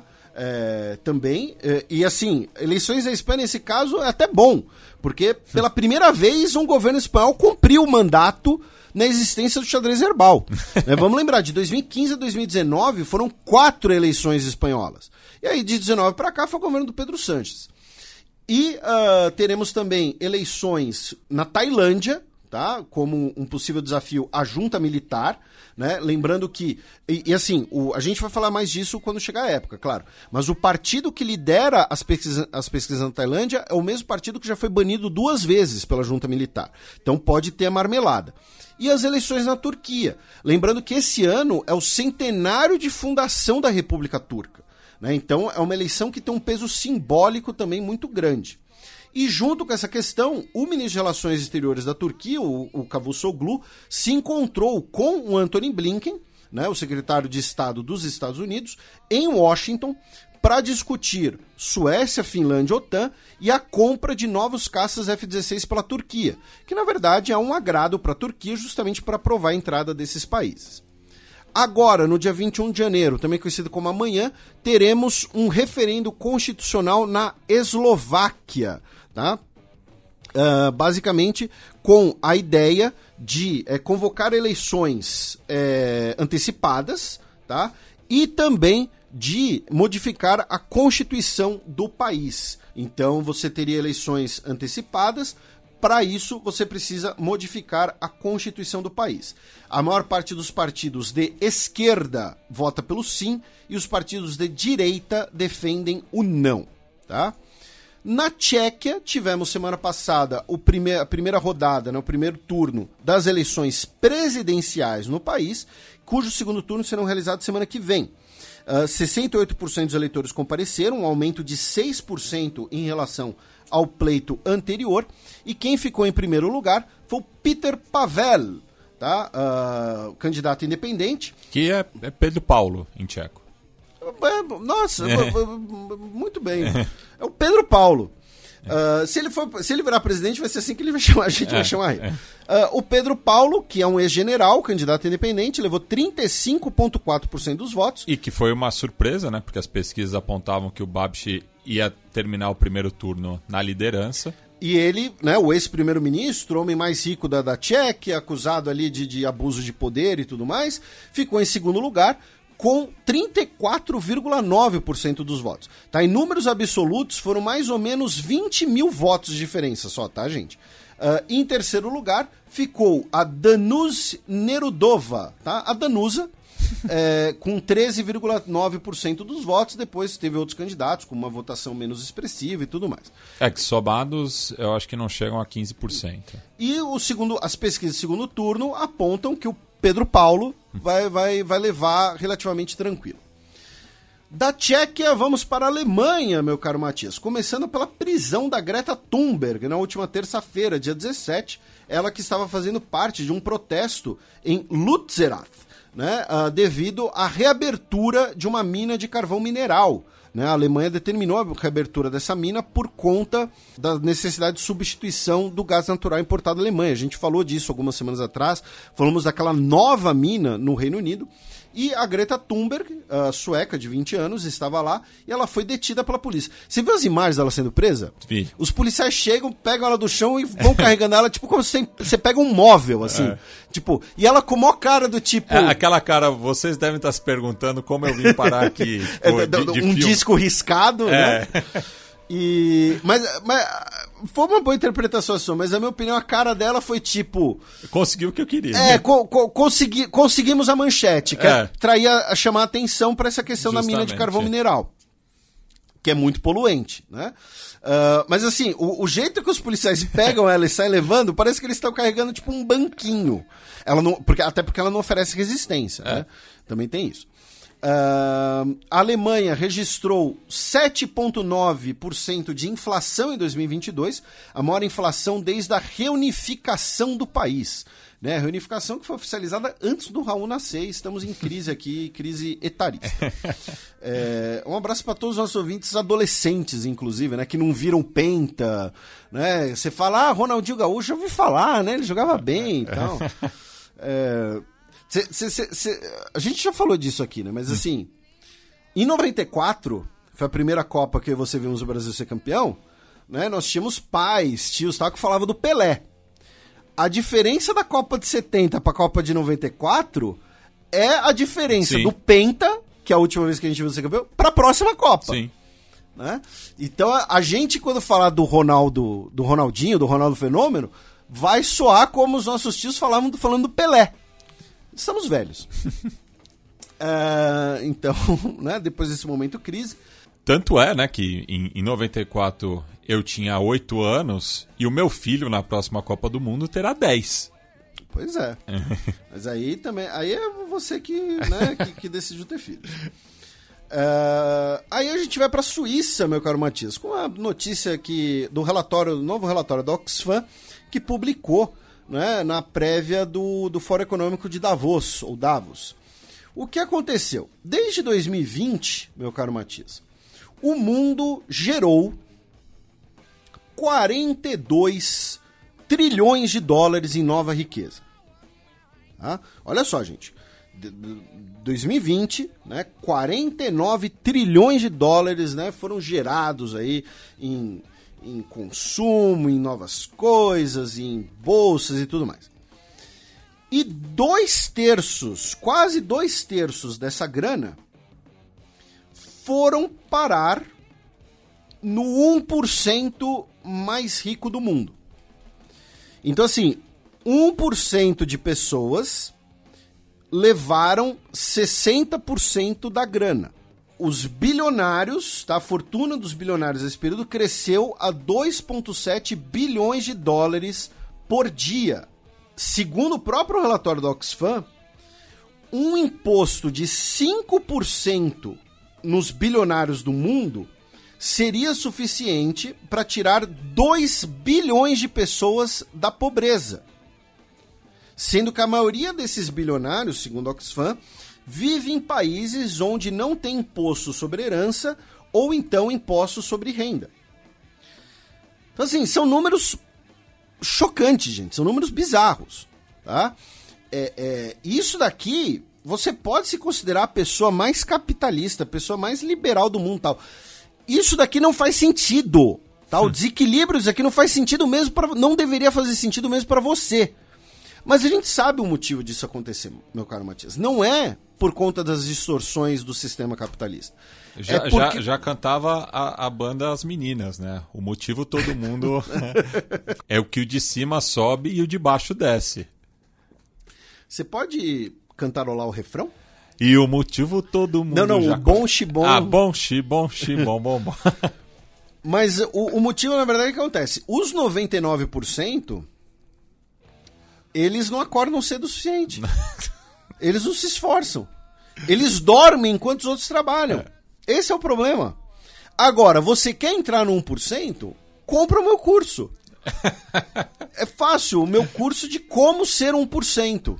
Entendeu? Eu ensino como ficar rico. Seja foda. Tem curso com esse nome? Tem. Tem ah, livro com é. esse nome. Cara, e, inclusive. E, inclusive já fizeram várias. É, sei lá, usaram conjugações, advérbios de foda. Tipo, infodere-se. Meu Deus. É. Tire as crianças da sala. Pois é. é mandar um abraço. Eu, acho que ela não, não é nosso ouvinte, ela nem deve saber que a gente existe. Mas pra Vizedec. Ela faz as melhores redublagens desses vídeos de coach. O Raul tá se pulando de rir porque ele sabe de que eu tô falando. É, cara, a dublagem dela de, de, de, do vídeo do coach de masculinidade é uma das coisas assim. Eu tive um, um ataque de riso a primeira vez que eu vi. Aquele do, dos gritos? É, é, é. é. Eu, eu, conheço só o original, né? Vou, vou ver depois a, a paródia. Eu vou te mandar o link. Não, ela também já fez um com o Hulk do Atlético Mineiro reclamando da arbitragem. Cara, é assim, a primeira vez que eu assisti esse Nossa, do o coach... Hulk que deve ser muito coach, né? Ah, deve total, o discurso é. dele é. Mas assim, a primeira vez que eu vi esse do coach da masculinidade, eu achei que eu precisava ir pro hospital, assim, de, de tão sem ar que eu fiquei. Ela quase me matou à distância. Mas é isso, o pessoal não acordou cedo o suficiente. Uh, da Suíça, a gente desce a ladeira, vamos para uh, a Itália, onde foi preso um mafioso que estava mais procurado nos últimos 30 anos, o Matteo Messina Denaro. E, e esse é mafioso é, na essência, né? Porque é da Cosa Nostra. Ah, sim. Esse, é. ele, antes. Ele é, ele é raiz. Ele é raiz. Ele, não, ele não é Nutella. Não, não vem com esses papos de camorra, não. O cara é coisa nossa. Ele foi preso no hospital em Palermo, na Sicília. Então, assim, ele tem, ele tem Messina no nome e foi preso em Palermo. Né? É uma, é uma Só falta da Sicília. você casar com a Catânia. Aí vamos passar pela França, onde, para registrar, né, que a freira Lucille Randon, ela faleceu uh, no último dia 17. Ela era a mulher mais velha do mundo. Né? Ela tinha 118 anos de idade. Tá? Quando a Primeira Guerra Mundial começou, ela já tinha 10 anos de idade. Tá? Ela nasceu em 11 de fevereiro de 1904. Tá? E faleceu aos 118 anos de idade, porque a vida é um sopro. Né? Eu vi essa no Twitter, tá? Eu tô roubando de alguém, eu não lembro de quem, mas é, não é minha, tá? Eu vi no Twitter. Confesso. Uh, ainda na França, tivemos aí o primeiro protesto contra a proposta de reforma da Previdência, com um milhão de pessoas nas ruas. E o que aconteceu, meu caro Matias? Ah. Teve dancinha de TikTok no protesto. E os nossos ouvintes nos marcaram, falando que vocês prometeram o carro queimado. Mas teve. Teve também. Teve também é, churrasqueira sob trilho. Ah, sim. É. É um clássico do, dos estados brasileiros. É. E, mas muitos dos ouvintes também marcaram a gente falando, ah, eu já sabia que ia ter quebra-quebra porque o xadrez é. avisou. Não, e o perfil da embaixada da Rússia na Espanha é, postou também né, que nessas, nesses protestos também tinha é, manifestantes contra né, o envio de armamento à Ucrânia, claro, por uma questão muito mais econômica do que ideológica, política, enfim, mas que acaba reverberando, né? Então, tipo, a França, né, nesse esforço de guerra, sendo uma das principais é, lideranças da OTAN, é, tá enviando armamento pa para os ucranianos, enquanto que está é, projetando aí uma nova reforma da Previdência.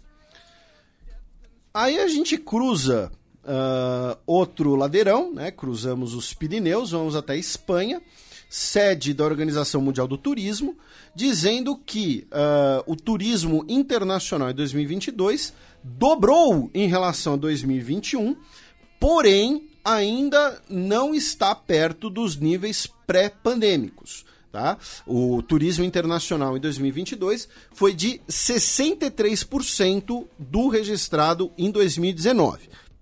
Então, temos aí uma melhora do cenário do turismo, que é um setor importante da economia em vários países, incluindo o Brasil, porém, ainda não chegou nos níveis pré-pandêmicos. E a notícia de hoje, né, meu caro Matias, na Espanha, que tem tem a ver né, com questões internacionais, de direito internacional.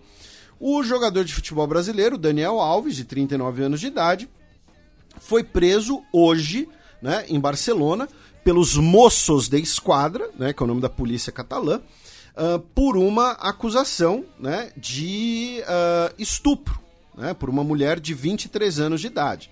Uh, ele foi. Né, emitiram prisão preventiva sem possibilidade de fiança tá, por uma juíza de Barcelona ele prestou depoimento. E, e só é, relembrando que o caso ocorreu do dia 30 para o 31 de dezembro, após a Copa do Mundo, quando ele já estava é, de férias na, na Espanha. O clube mexicano Pumas, onde ele trabalhava, já rescindiu o contrato dele, já anunciou rescisão de contrato. E assim, uma é, e, e, um dos motivos que levou a, a prisão sem direito à, infância, à, fiança é que, segundo a juíza, ele entrou em contradição durante a, a, a declaração. Né? E aí uma coisa que eu e vocês estávamos conversando aqui, também tem uma questão aqui de efeito Robinho, né? Porque assim, vamos lembrar, o Robinho, ele foi condenado, tá? Por estupro na Itália. É, em segunda instância. Em segunda instância. É. O Brasil não extradita seus nacionais, perfeito, mas ele precisaria cumprir pena aqui. O Flávio Dino, o novo ministro da Justiça, já disse, inclusive, que já ordenou que, que, que vejam o procedimento para isso, para que o Robinho cumpra a pena aqui, mas certamente assim, o Daniel Alves é um cara que tem dinheiro, deve ter. Se ele não tem um jatinho, ele deve ter acesso a um. Então a juíza determinou a prisão preventiva dele para impedir que ele viesse ao Brasil. Então o Brasil não extraditasse e virasse o um novo caso Robinho. É Porque, novamente, o Robinho é, é, tá aí para tá negociando com um time da Baixada Santista, não é o Santos Futebol Clube. Nem o Jabaquara. É, é, é, é um outro da comunidade lusófona, né? Uh, sendo que e assim, as autoridades italianas estão tão pé da vida. Então, assim, também tem um pouco de efeito Robinho nesse caso da prisão do Daniel Alves. Né? Uh, então, é, registrar aqui a notícia. Da Espanha, a gente vai até a Baía de Biscaia, cruza, pega um barco, vamos até o Reino Unido, né, com três notícias. Primeiro, uh, o Irã executou o seu ex-vice-ministro da Defesa, o Alisera Akbari, Lembrando, ele tinha cidadania britânica, a gente falou desse caso no programa passado. Ele era acusado justamente de espionar para o Reino Unido e foi executado. Por conta disso, o Reino Unido protestou e possivelmente, provavelmente, melhor dizendo, uh, vai classificar outros setores da Guarda uh, Revolucionária Islâmica Iraniana como uma organização terrorista. Tá? Outra notícia: é, o parlamento escocês tá? aprovou uma lei uh, sobre direitos de pessoas transgênero que simplificaria o processo de transição de gênero, a burocracia tá, ligada à alteração legal uh, do gênero da pessoa na Escócia. E o premier Rishi Sunak usou a sua caneta para vetar essa lei foi a primeira vez que o governo britânico vetou uma lei aprovada no parlamento devoluto escocês desde 1998, quando nós tivemos o estabelecimento do parlamento uh, uh, 25 anos atrás. Tá? Lembrando que o estabelecimento mesmo foi em 97, no ano anterior. A gente até comentou isso ano passado. Foi uma das efemérides do ano passado. Não lembro de que mês exatamente. Então foi a primeira vez que teve esse veto. Segundo o governo britânico, o veto foi para evitar um desequilíbrio interno e um impacto adverso na legislação britânica em questões de igualdade. Em outras palavras, o Rishi Sunak está dizendo que, olha, né, nós vetamos porque aí a pessoa transgênero na Escócia teria, entre aspas, mais direitos do que uma pessoa transgênero na Inglaterra, no País de Gales ou na Irlanda do Norte. Por outro lado, isso está sendo criticado por dois motivos. Primeiro, por ser uma interferência no parlamento escocês, na, na, na, na autonomia interna escocesa, o que vai até co colaborar para o discurso independentista. Se, se, havia alguma pessoa transgênera que era a favor da, da do Reino Unido, já está pensando. Pois é. é, é. E, e segundo, por ser, na verdade, uma motivação do Partido Conservador, por ser uma questão ideológica. Sim. Tanto que o, quando essa lei foi aprovada no parlamento escocês, foi por 86 a 39 e os votos contra vieram do Partido Conservador. No caso, o, o seu braço escocês. Então, assim, o, o veto ele está sendo condenado tanto por ser uma interferência em questões escocesas, quanto também por ser supostamente um ato do, do Partido Conservador. E há uma outra discussão, tá? Uma discussão terceira, que é se a nova lei escocesa não seria supostamente abrangente demais. Por exemplo, pelo fato de que ah, o- ela diminui a idade para a possibilidade de transição para 16 anos de idade. E aí algumas pessoas argumentam que pessoas de 16 anos de idade não teriam maturidade para esse tipo de decisão, que inclusive o líder trabalhista, tá, do, eh, do Reino Unido, ah, apoiou esse argumento inclusive. Então é uma discussão que ainda vai continuar. Tá? Mas eh, tanto em campos políticos quanto em campos dos direitos de igualdade, de sexualidade, questões contra a, a transfobia e ah, também outros argumentos legais. E finalmente, os enfermeiros do Reino Unido anunciaram uma nova greve tá, no país devido às más condições de trabalho. É, e na semana passada já haviam sido os motoristas de ambulância. E para a gente fechar, meu caro Matias, a gente cruza o Mar do Norte, vamos até a Noruega, onde, assim, primeiro, é uma notícia legal do ponto de vista da arqueologia, a gente às vezes compartilha esse tipo de notícia, né? Ah, arqueólogos na Noruega encontraram o que provavelmente é a inscrição rúnica mais antiga já encontrada, tá? Ela teria dois mil anos de idade. Ah, o anúncio foi feito pelo Museu de História Cultural de Oslo e a nossa fonte aqui para esse comentário é a matéria do Guardian, tá? Ah, e quem falou disso foi a professora Crystal Zilmer, tá? É, então, assim, primeiro, tem a notícia arqueolo- arque- arqueológica, legal, são oito runas, tá? Ah, que leem Idberuk, que eles especulam com o nome de alguém, ou seja, alguém escreveu o próprio nome nas runas que eram utilizadas naquela região, naquele período, enfim, ainda vamos pesquisar mais. Só que essa notícia também me leva a um outro comentário, meu caro Matias. Né, que vai para eu, eu espero, não é nem que eu imagino, eu espero que nós não tenhamos nenhum neonazista ou supremacista branco na nossa audiência. Né, mas infelizmente tem muitos deles nas internets. Então essa notícia é interessante porque que acontece? Tem sempre aquele camarada, né? Aquele cara que fala, não, su- supremacia branca, eu sou, eu sou de é, Vestfália no, no- e, e a cultura nórdica, e os vikings são superiores e tal. É, sempre, sempre lembrando que viking é uma ocupação, não é uma Isso. etnia, né? Viking é o cangaceiro É, do mar. do, do no mar. mar. do Norte. Isso. É, termo do cunhado pelo Marco Gomes. Ah, então, assim, não, porque os nórdicos são superiores, a cultura nórdica é superior, os brancos superiores. Irmão, Acho que o cara vai pra Valhalla quando morrer. isso. A runa mais antiga que acharam tem dois mil anos. Sabe o que, que significa? Que os nórdicos só começaram a escrever 3 mil anos depois que aquele pessoal mais bronzeado do, do, do, do- do Crescente Fértil. É isso que quer dizer. Que ficaram 3 mil anos sem escrever, enquanto os caras do Crescente Fértil, lá, aqueles inferiores, entre aspas, já estavam escrevendo. Estavam lá fazendo o épico de Gilgamesh. Entendeu? Aí vem me meter, ah não, os nórdicos são superiores. Então, pros nós ouvintes, pra, pra que você conheça, né, veja discurso neonazista nas internets, lembre desse fato aí. E claro, ter o domínio da tecnologia da escrita não é, não é sinal de uma superioridade alguma coisa, antes que alguém também problematize isso, tá? Tem várias culturas que não desenvolveram a escrita por muito tempo, que não tem, só preservam traduções orais e tal, e não tem problema. O que eu tô querendo dizer é o seguinte: se for, se for meter esse papo de superioridade, a gente tem outros critérios pra dizer que isso é caô, tá?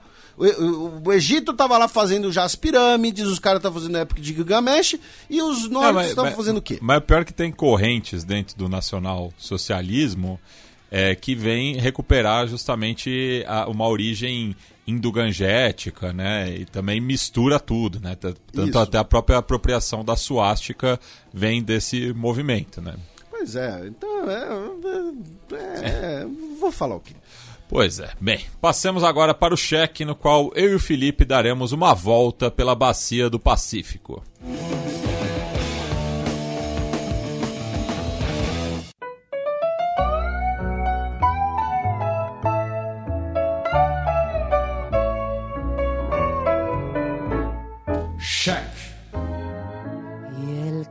Donde estaba cuando caíste en desgracia, el que siempre acompañaba tus momentos Jacinda Sua Linda Arden renuncia ao cargo de primeira-ministra da Nova Zelândia.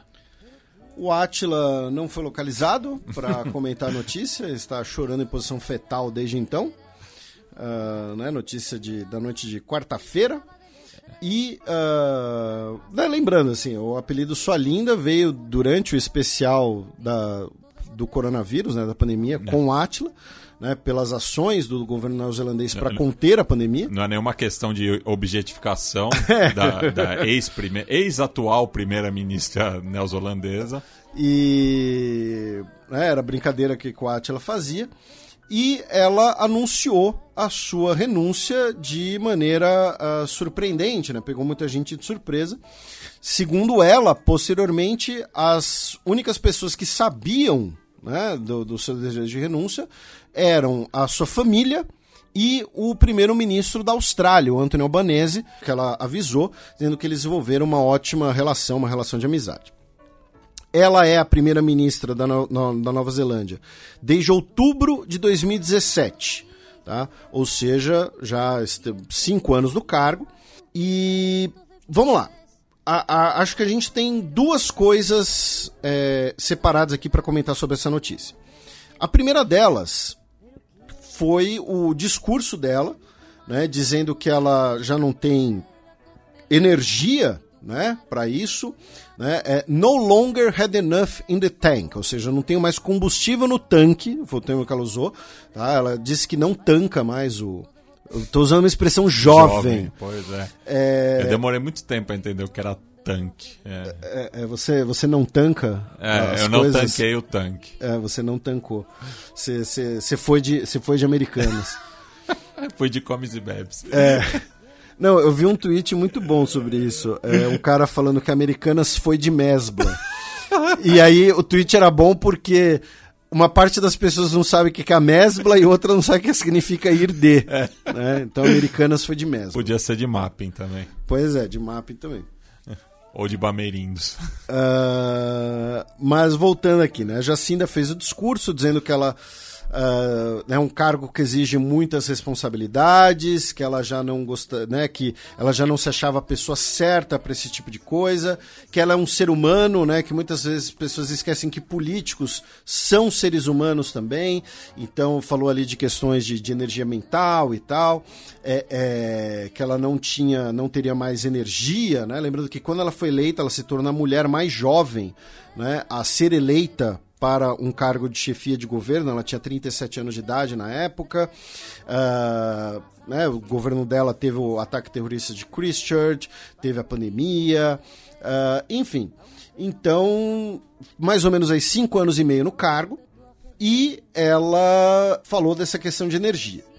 Junto com isso, assim, então nesse sentido, primeiro, eu acho importante valorizar, né, quando ela fala ah, políticos são seres humanos também, né, valorizar o fato de que ela falou de questões de saúde mental, ela fala também da, da questão dela ser mãe, e o fato de que uh, ela né, uh, uh, também sofreu muitas ameaças, né, especialmente de teóricos da conspiração anti-vax da Nova Zelândia.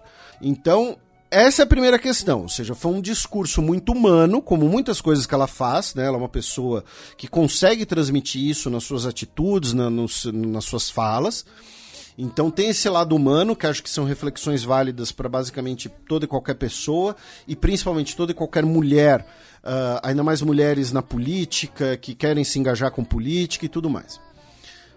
Também tem uma outra questão, que é o lado mais da uh, uh, realpolitik, que é o seguinte: a aprovação dela, né, a aprovação do governo dela chegou a estar muito alta, tá, com a aprovação do combate à pandemia na Nova Zelândia, né, o que foi visto como um sucesso muito grande.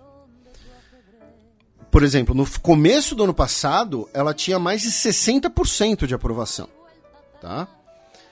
Porém, o governo dela passou a também ser muito criticado por não estar conseguindo retomar a economia no pós-pandemia, tá? Então, por que eu estou falando disso? Porque nós teremos, em outubro, eleições na Nova Zelândia. E hoje as pesquisas apontam que o Partido Nacional, né, que é o Partido Conservador na Nova Zelândia, né, pensando na lógica do, do, do, parlamentarismo britânico, o Partido Nacional está na frente nas pesquisas hoje. Um cenário que era completamente impensável ano passado. Ano passado, não, ano retrasado já, né? Porque estamos agora no início de 2023.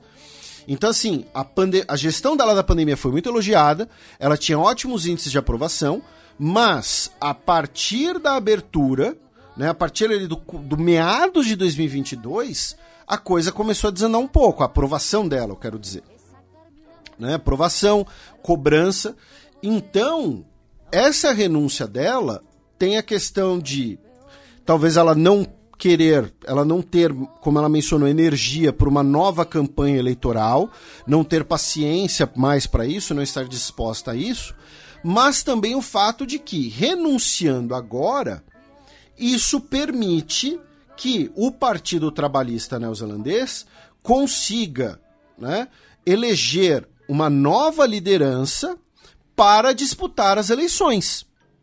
No caso, quem será essa nova liderança? O anúncio de hoje, tá? Que poderia ser o breaking news, inclusive, mas, né? Uh, uh, porque, inclusive, não é nenhuma notícia de hoje, é uma notícia de amanhã, tá? Porque no, na Nova Zelândia já é dia 21. é sério. É, foi anunciado que o sucessor dela, que vai assumir como primeiro-ministro no dia 7 de fevereiro, é o Chris Hipkins, tá?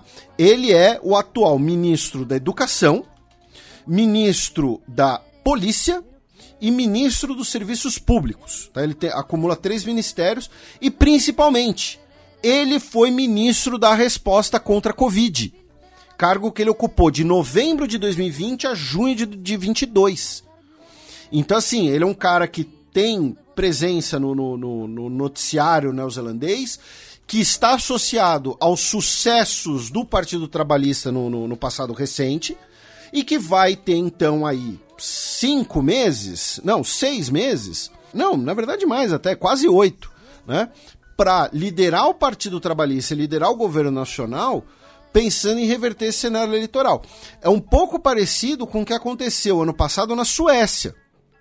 Quando a gente mencionou que o então premier sueco, ano retrasado já, né, renunciou para que a nova ministra sueca pudesse liderar o Partido Social Democrata nas eleições. E ela conseguiu e depois foi derrotada. Né? Foi derrotada recentemente e a Suécia hoje tem um governo de direita. Ou seja, tem o lado humano, mas também tem o fato de que, putz, eu não quero uma nova eleição, não quero disputar uma nova eleição, o partido tá, tá indo mal nas pesquisas, vamos dar uma renovada, vamos né, uh, uh, mudar a imagem do partido. E aí agora o partido vai ter uma nova liderança né, para poder é, é, disputar as eleições, que, repito, é um ministro associado aos sucessos do governo Jacinda Arden. A, a pandemia e também, a, a, como ministro da Educação, imagino que ele também tenha tido uma certa relevância. Então, é, são, são duas questões que eu queria é, destacar. E uma coisa que eu achei muito assim, óbvio, é simbólico, né? Mas assim, no Brasil que a gente vive hoje é, parece coisa de outro mundo, é um sonho. O, par, o líder do Partido Nacional, Christopher Luxon, que é hoje, né, seria o favorito a ser o novo premier nas eleições, disse que uh, é, é, ele agradeceu a Jacinda Arden pelo seu serviço, pela sua significante contribuição à Nova Zelândia num trabalho difícil e exigente e disse que ela se tornou uma grande embaixadora da Nova Zelândia no palco mundial.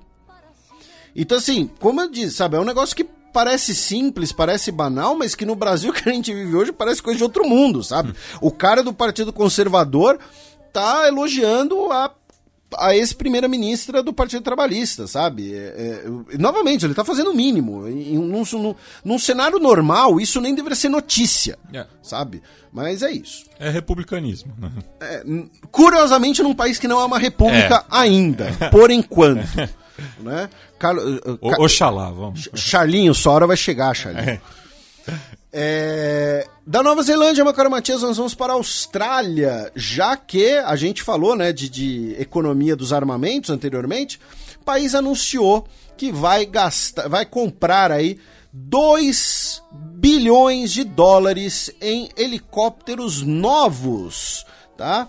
Uh, vai comprar aí uh, 40 Black Hawks, tá? aqueles mesmos do, do, do filme, né? para substituir a sua frota atual de helicópteros militares. É, e assim, nada melhor, né, para a economia, né, do armamento do que assim, você tem uma crise econômica, depois você tem uma guerra ali, uma guerra colar, aí você tem um cenário de tensão com a China, né? Então assim, aí você vende arma para todo mundo. E sempre lembrando, né, que a Austrália, apesar é, de estar no Pacífico Sul ou no Índico Sul, enfim, as duas costas, é um parceiro global da OTAN, né? Isso. E, Inclusive, e faz... a gente teve que é, revisar essa parte. Né? E faz parte do Quad, né, com os Estados Unidos, Japão e Índia. Da Austrália, vamos para a Indonésia, onde tivemos uma desinteligência. Né? A Indonésia vai usar navios da sua marinha para monitorar os navios da guarda costeira chinesa que estão supostamente interferindo né, com navios de pesca indonésios. Eu digo supostamente, embora teve um vídeo né, do navio da guarda costeira chinesa uh, usando canhões d'água contra navios pesqueiros indonésios em águas contestadas pelos dois países. Da, então, mais desinteligência. Da Indonésia, vamos para o Vietnã, onde o presidente Nguyen Xuan Phuc renunciou devido a uma investigação anticorrupção que causou a queda de diversos integrantes do, do gabinete, diversos ministros, né? Uh, e ele uh, renunciou de maneira uh, inédita, já que a outra vez que isso aconteceu foi por razões de saúde, tá?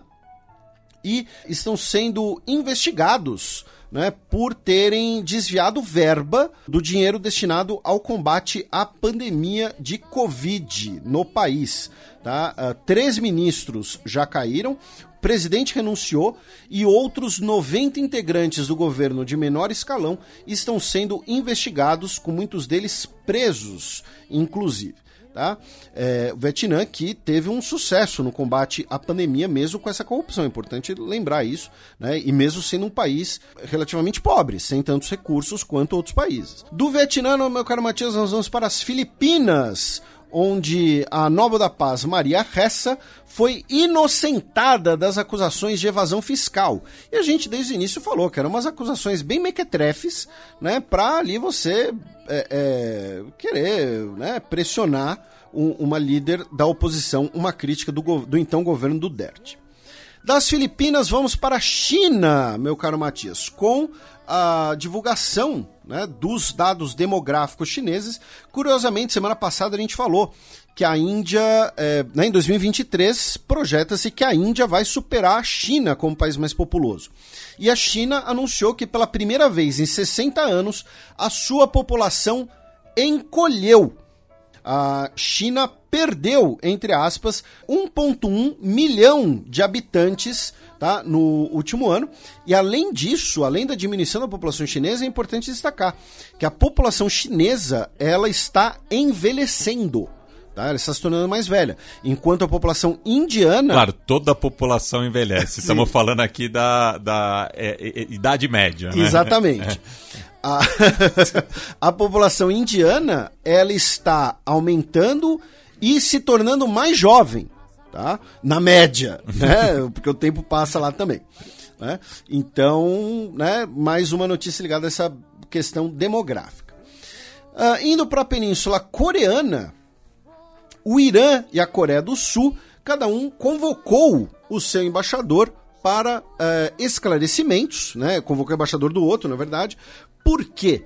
Porque o presidente da Coreia do Sul, o Yong Suk Yeol, ele no início da semana ele estava nos Emirados Árabes Unidos e ele estava falando a soldados sul-coreanos que estavam em Abu Dhabi para um exercício militar e ele disse que a Coreia do Sul e os Emirados Árabes Unidos são países que vivem circunstâncias muito similares, por serem vizinhos dos seus inimigos, a Coreia do Norte e o Irã. Então ele chegou lá nos Emirados Árabes Unidos e falou: então, o Irã é maior inimigo de vocês, está aqui do lado tal. E o Irã convocou o embaixador da Coreia do Sul e falou: como assim? Vocês estão dizendo que a gente é inimigo dos outros tal? Né? E claro, e só para deixar claro, essa declaração não pegou bem, inclusive, nos próprios Emirados Árabes Unidos. Porque uma coisa é você ter um inimigo, outra coisa é você ficar dizendo por aí que ele é um inimigo. Né?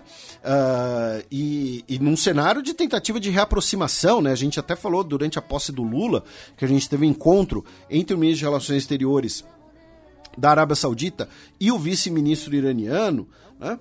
Uh, da Península Coreana, vamos para o Japão, meu caro Matias, com duas notícias. Tá? A primeira delas é que foi mantida né, a, a inocência dos três executivos principais da usina nuclear de Fukushima.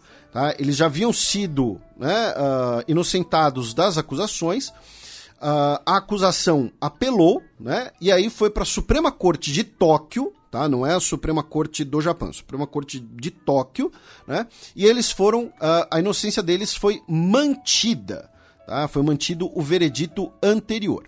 E a outra notícia é que o Japão registrou em 2022 a sua maior inflação desde 1981 tá? No acumulado de 4%. Sim, vocês ouviram direito, eu até, até tomei um susto aqui quando eu vi o número, tá? Eu tenho o Raul de testemunha, porque achei que era 4% ao mês, mas não, foi 4% ao ano mesmo. Né? A gente já falou um pouco da questão de valorização cambial no Japão, como uma ferramenta estratégica para as exportações tal. Isso talvez deve influenciar a inflação, mas uh, maior inflação registrada desde 1981. Aí do Japão a gente vai pro Alasca. Normalmente a gente pula o Alasca e o Canadá, mas não, a gente vai pro Alasca. Infelizmente, uma notícia triste, né? Já que. Cuidado com os cachorros. Mais ou menos isso, cuidado com os cachorros gigantes, é. uh, já que um urso polar matou uma mulher e o filho dela, tá? No Alasca.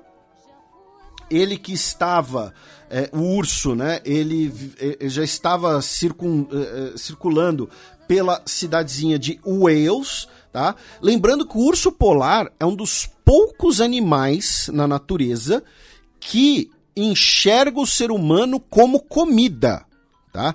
A maioria dos animais, mesmo grandes predadores, não enxerga o ser humano como comida, enxerga o ser humano como um troço esquisito, porque a gente é bípede, então ele fica olhando e fala: que troço é esse? o urso polar é um dos poucos que olha pra gente e fala: almoço. É, almoço, exatamente. Uh, e aí, a, a, vítima, né, Summer Miomic, de 24 anos, e o filho dela, Clyde, de um ano de idade, faleceram. E aí, os soldados do Alaska Department of Fish and Game é, caçaram, né, correram atrás e caçaram o urso. Né, que representava essa ameaça e né, esse ataque fatal. Claro, é, lembrando que é, no Alasca não é tão comum ataques de, de urso polar, né? A gente tem que voltar para 1990, quando um homem foi morto é, no vilarejo de Pontley. É, ao contrário, por exemplo, é, do, dos territórios de Svalbard e Jan Mayen, que pertence à Noruega, onde é, a população adulta tem que portar um fuzil é, por conta de ataques repentinos de ursos polares. Aí, meu caro Matias, a gente do Alasca vai para o resto dos Estados Unidos, vai para os Estados Unidos continental, começando por mais repercussão né, de notícias envolvendo o Jorge Santos, o deputado republicano eleito pelo estado de Nova York. Uh, primeiro, ele está sendo agora acusado formalmente de ter arrecadado dinheiro para um esquema de pirâmide financeira. É claro. Tá? E a outra notícia é que, assim, muitos ouvintes nossos marcaram a gente no Twitter e tal. Eu fiquei até meio não saber se colocaria ou não, mas isso depois repercutiu na, na, na grande imprensa. Teve gente que. Né, teve jornalistas que fizeram uh, apurações e tal. Que o Jorge Santos teria participado de concursos de drag queen aqui no Brasil 15 anos atrás. Uh, e, e assim, isso não é um problema, tá? Inclusive nós temos pelo menos uma ouvinte drag queen. Uh, a questão é você ser uma pessoa que defende, né, é apontar a contradição uh, uh, das bandeiras eleitorais dele, das bandeiras políticas dele.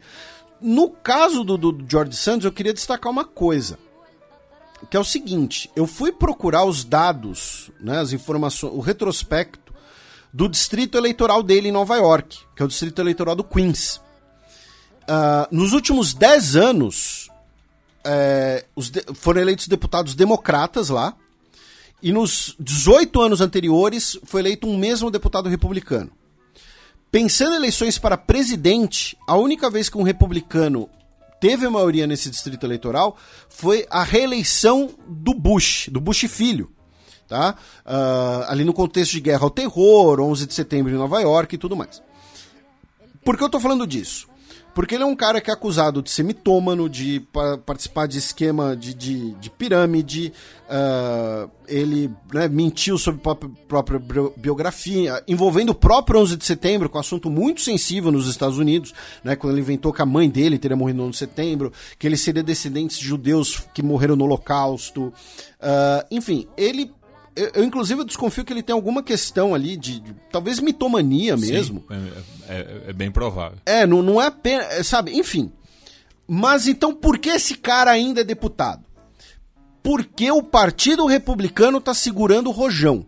Porque o Partido Republicano sabe que, se for para uma special election, se ele renunciar e tiver uma nova eleição, é muito grande a chance dos democratas levarem porque os democratas têm um retrospecto é, é favorável nesse distrito e porque você vai ter um candidato, né? O candidato que está saindo é um cara que foi pego em esquema de pirâmide, que mentiu pra caramba e tudo mais. Então, é, é basicamente isso. Ele ainda é deputado porque o Partido Republicano está segurando o rojão. Uh, o Joe Biden declarou estado de calamidade para o Alabama e para a Califórnia, tá? depois de tempestades e tornados que custaram pelo menos 28 vidas tá? 9 uh, no Alabama e 19 na Califórnia, inclusive, com chuvas muito fortes, além de danos materiais, é claro. Uh, um evento em homenagem ao Martin Luther King na Flórida, né, já que né, tivemos o Martin Luther King Day essa semana, terminou com oito pessoas feridas, tá? Depois de uh, um, um, uma pessoa chegar atirando, né? É, repito, oito pessoas feridas. É, outra, oito pessoas feridas de forma grave, tá? E quatro pessoas feridas de, de forma uh, leve, digamos assim. Tá? É, depois desse episódio, tivemos também um outro episódio de violência, na qual um, um candidato, né, um ex-candidato do Partido Republicano no estado do Novo México, chamado Solomon Penha, ele foi preso por. Uh, é, é, ele estava conspirando para contratar uh, pessoas para atirarem em políticos democratas do estado do Novo México. Tá? Hum, pois é. Uh, também nos Estados Unidos, né, sede da Microsoft, a empresa anunciou que vai dispensar 10 mil funcionários, o que é cerca de 5% da sua força global de trabalho. Falando no mundo dos computadores, uh, pela segunda vez, pela terceira vez, uh, no fórum do jogo War Thunder, tá? É, material, não chega nem a ser confidencial no caso, mas material restrito sobre o caça F-16 foi parar publicado no fórum, tá? É, pessoas publicaram é, elementos, né, é, dados sensíveis no fórum do jogo War Thunder e foi a terceira vez que isso aconteceu. O Pentágono, uma outra vez, já disse que iria investigar o caso. Uh, continuando nos Estados Unidos, né, o governo dos Estados Unidos anunciou né, que uh, está chegando no seu limite da dívida. Né? E o Departamento do Tesouro pode ter que usar medidas extraordinárias para continuar pagando as suas contas. Né? Lembrando que isso pode levar ao shutdown do governo federal, né? quando tem aquele fechamento dos parques, fechamento de algumas organizações federais. E uh, por quê? Porque o governo dos Estados Unidos, gente, eles têm um teto de empréstimo. Até razoável. E eles chegaram no teto. Acontece, né? O teto é de 31 trilhões de dólares. Ah. 31 trilhões de dólares. Até estourou o microfone do Felipe aqui. Pois é, cara, porque assim, é muita grana. É muita grana. É muita grana. Tipo, é, é, assim, é uma grana que é impossível de visualizar, sabe? Por, assim, geraria risadas no Austin Powers, assim. sabe assim, é, é, tipo, o que, que dá para fazer com 31 trilhões de dólares? O que, que não dá para fazer. Pois é, você pode descobrir a cura do câncer, você é. pode eliminar a pobreza, você pode eliminar a fome, ou você pode manter a maior máquina militar já vista na história da humanidade, hum. né? Então, assim, é, é, você pode, sabe, não é nem colonizar Marte, dá, dá para colonizar Plutão com essa grana. sabe? Não que, não que seja interessante colonizar Plutão, né? Porque não tem nem Sol lá. Mas é isso. Então, o governo dos Estados Unidos está em risco de shutdown. Tá? A notícia é essa: o governo dos Estados Unidos agora está em risco de shutdown porque é, são números bizarros. Dos Estados Que é Unidos. uma tradição democrática por lá também, né? Dos Estados Unidos, meu caro Matias, a gente vai para. né, a gente cruza a fronteira ao sul, né? Ah, começando por notícias do México. Né? O México, a partir do domingo, dia 15, você não pode fumar em espaços públicos. Tá? No México agora. Tá? Não pode fumar em espaços públicos. Ponto final. Tá? É, então, estão considerando uma das leis ah, anti-tabaco mais rígidas do mundo. E aí do México nós vamos para Guatemala, meu caro Matias, ah, com uma notícia envolvendo o atual ministro da Defesa colombiano, como você alertou aqui, porque assim, vamos revelar aqui os detalhes para impedir que o Raul revele. Ah, eu tava falando tudo errado aqui, eu viajei na maionese aqui e, e o Matias me alertou que eu tava trocando o- o- os pés pelas mãos aqui. Ah, sei lá, que chega no fim da gravação o cérebro já tá meio gelatinoso, tá, gente? Mas o que acontece? O Ivan Velasquez é o ministro da Defesa da Colômbia. Ele assumiu no governo Gustavo Petro. Antes disso, ele foi nomeado pelo secretário-geral Ban Ki-moon ah, como chefe da Comissão Internacional ah, que estava investigando impunidade e corrupção na Guatemala. E o atual governo guatemalteco, do Alejandro Giammattei, que é de direita, né? lembrando, o governo colombiano é de esquerda. O governo do Alejandro Giammattei e o Alejandro Giammattei, que estava né, potencialmente envolvido em diversos esquemas de corrupção, vamos fazer esse lembrete também, o governo guatemalteco disse que vai investigar a conduta do Velasquez quando ele estava trabalhando nessa comissão internacional. Ele que hoje é ministro da Defesa na Colômbia. A Colômbia entrou em defesa né, do, do seu ministro e tal, ah, dizendo que é, isso é, são os criminosos contra-atacando. O Velasquez eh, demonstrou que sua luta contra a corrupção é, é, era importante e não vamos permitir que a corrupção o persiga. Então pode ter aí né, um princípio até de uma crise entre Guatemala e Colômbia. Da Guatemala, meu caro Matias, nós vamos para El Salvador, com duas notícias. A primeira delas é que o governo do Naib Bukele, né, o cada vez mais autoritário Naib Bukele, prendeu cinco ativistas ambientais no país que estão protestando contra uma operação de mineração em El Salvador. E a prisão desses ativistas do meio ambiente foi porque eles teriam ligação com a morte de um informante do exército durante a Guerra Civil 33 anos atrás. O Raul não estava nem vivo quando esse crime ocorreu e eles foram presos agora por suposta relação com esse crime. E aí todo mundo apontou o óbvio, dizendo, ó, você tá procurando, né? Estão procurando aí pelo em ovo, né? Um deles, inclusive, teria tipo 10 anos quando o crime teria ocorrido, enfim, 10 anos de idade, né? Uh, pra reprimir os manifestantes ambientais. E a outra notícia que você colocou no, no nosso roteiro, que veio via os camaradas do Giro Latino, é que a Miss El Salvador, no, ela disputou o Miss Universo, né? E ela desfilou fantasiada de Bitcoin de El Salvador. Porque assim, o É. Bitcoin não existe, né? Sim.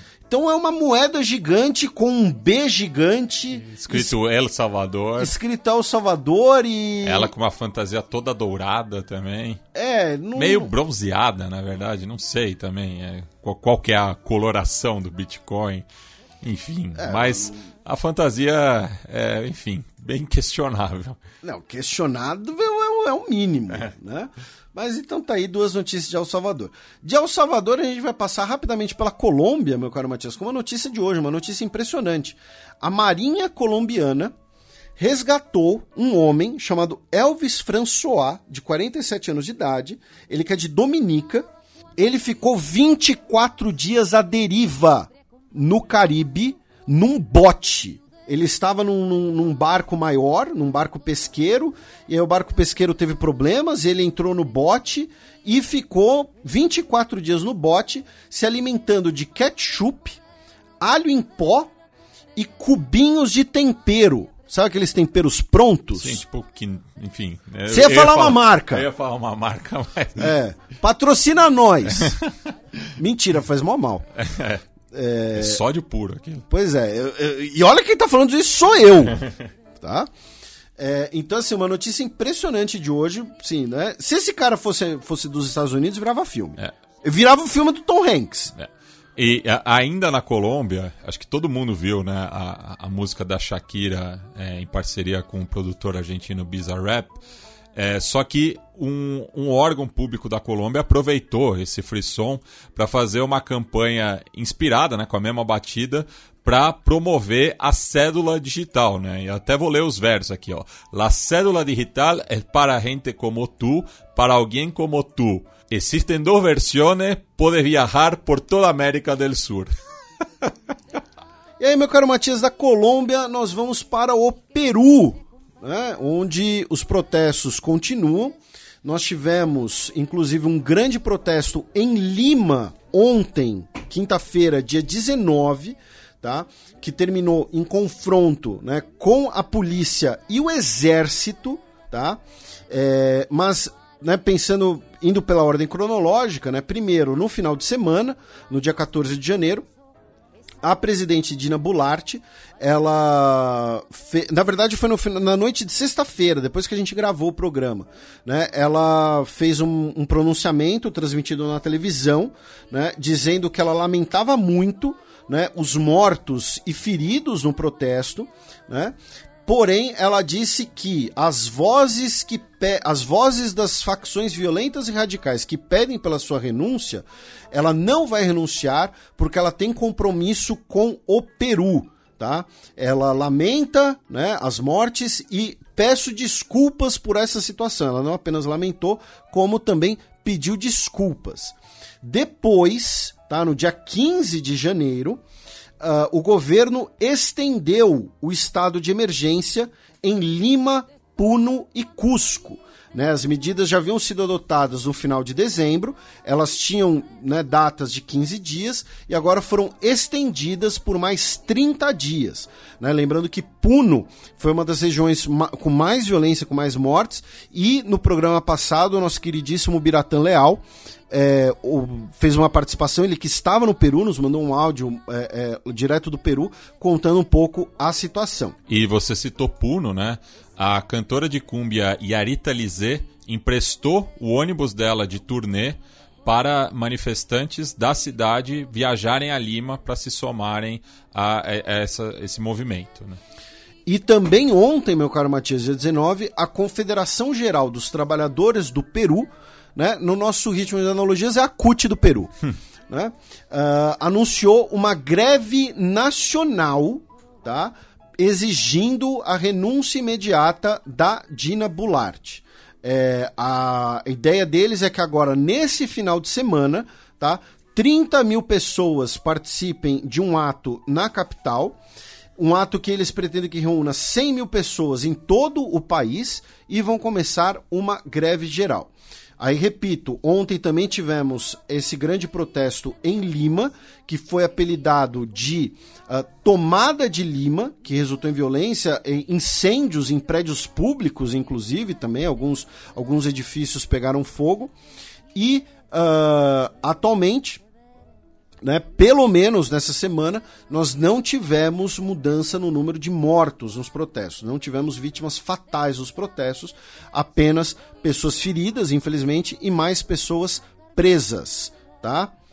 E finalmente, meu caro Matias, do Chile, do Peru nós vamos para o Chile, né, já que o governo uh, chileno engavetou aquela proposta né, de, de uma mineração perto de La Serena, né? Eu digo aquela porque a gente chegou a falar disso em 2018, 2017 e 2018. Ainda no segundo mandato do... da Bachelet. É. Que o ministro dela caiu, o ministro de meio ambiente dela caiu, e depois a gente falou no Pandora Papers, porque é aquela mina que o, o Pinheira, o Pinheira tinha uma participação indireta. Sim, sim. E ele não poderia, justamente quando foi eleito é, para o seu segundo mandato. Era conflito de interesses. É. É, e aí agora o governo chileno disse que vai engavetar esse projeto. E por que o ministro do Meio Ambiente é caído? Porque fica perto da reserva de pinguins de Humboldt. Tá? É, então era uma ameaça também ao patrimônio ambiental uh, chileno. Então agora o governo uh, chileno decidiu engavetar a pro proposta da mina, que era de minério de ferro e cobre.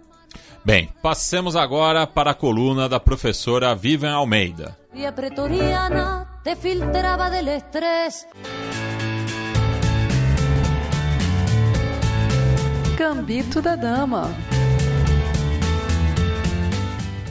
Olá, pessoal, espero que estejam todos bem. Primeiro, um feliz ano novo. Eu sei que hoje já é dia 20, mas é janeiro ainda, então ainda está no prazo de validade.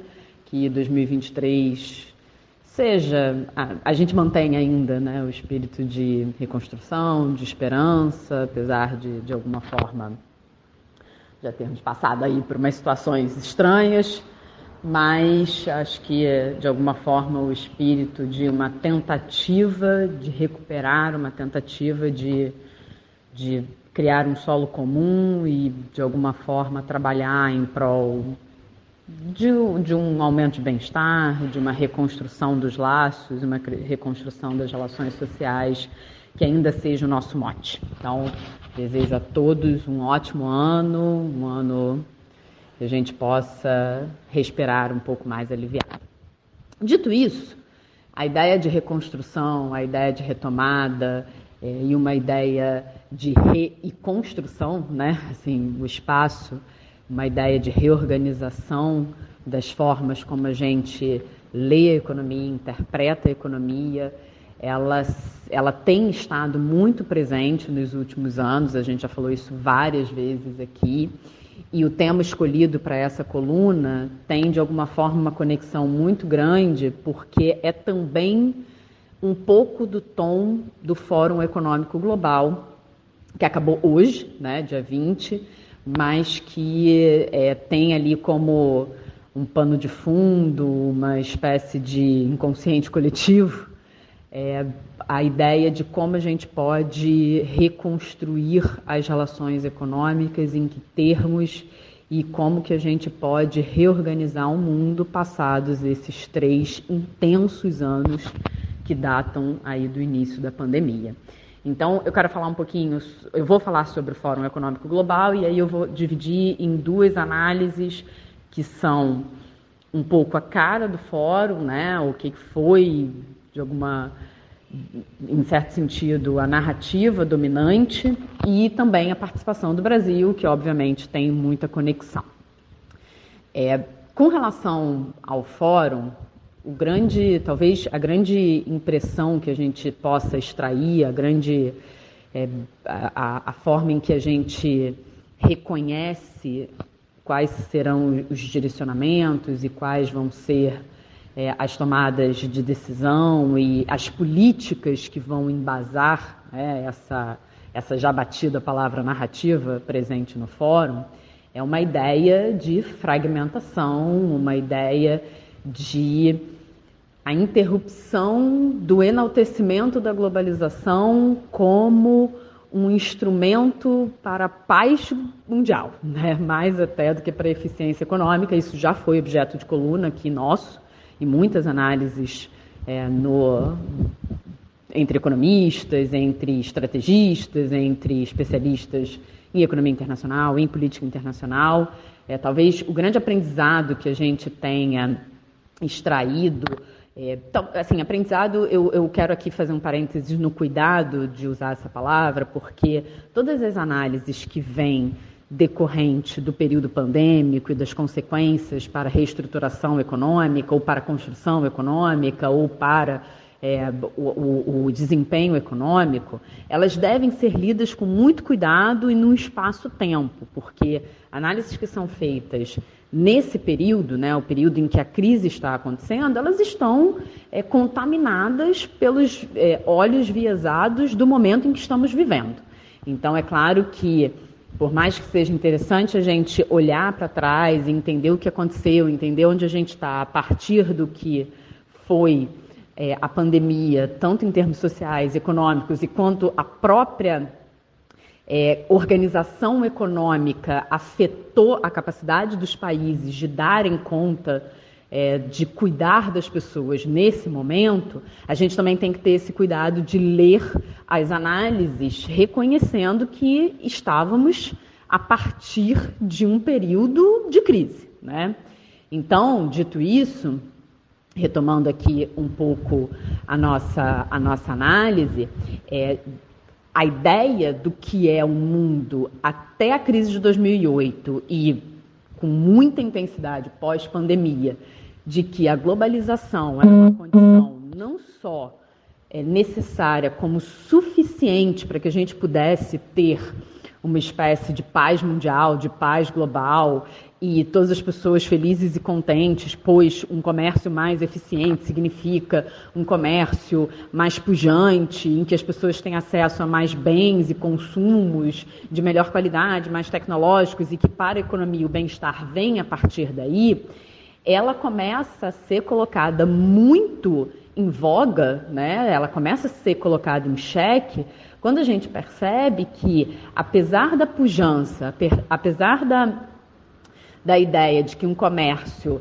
mais interconectado, mais é, é, cadeias, de, cadeias globais de valor super conectadas e interdependentes, em que algumas economias concentram a produção porque têm as formas mais baratas de colocar os produtos no mercado e, portanto, né, o interesse de empresários, né, indivíduos, de comprarem esses produtos mais baratos, é, ao mesmo tempo que ela explica muito esse lado consumo, quando, ela, quando se fez necessário o, o eu vou, vou, aqui me permitir usar o termo cuidado, essas relações elas foram muito estremecidas, porque a concentração da produção na China, de alguma forma, é, impacta a velocidade da possibilidade dos cuidados em outros países num momento em que tempo, em que ação rápida era determinante. E aí, determinante que a gente está falando é de salvar vidas. Então, a gente já começa a ter a dúvida pelo lado da pandemia, né, por conta é, disso, dessa análise, né, que não só, assim, é, não, não é inédita minha, né, isso foi muito falado. E isso, de alguma forma, chega num, num, num no estágio extremamente preocupante quando, da eclosão da guerra Rússia-Ucrânia, se percebe que há uma possibilidade de você utilizar o seu poder de barganha produtivo e econômico para, para instruções de guerra, né? Para, de alguma forma, você dizer o seguinte, não, peraí, você não vai me apoiar aqui nesse conflito, então eu vou é, encerrar a, o fornecimento de gás.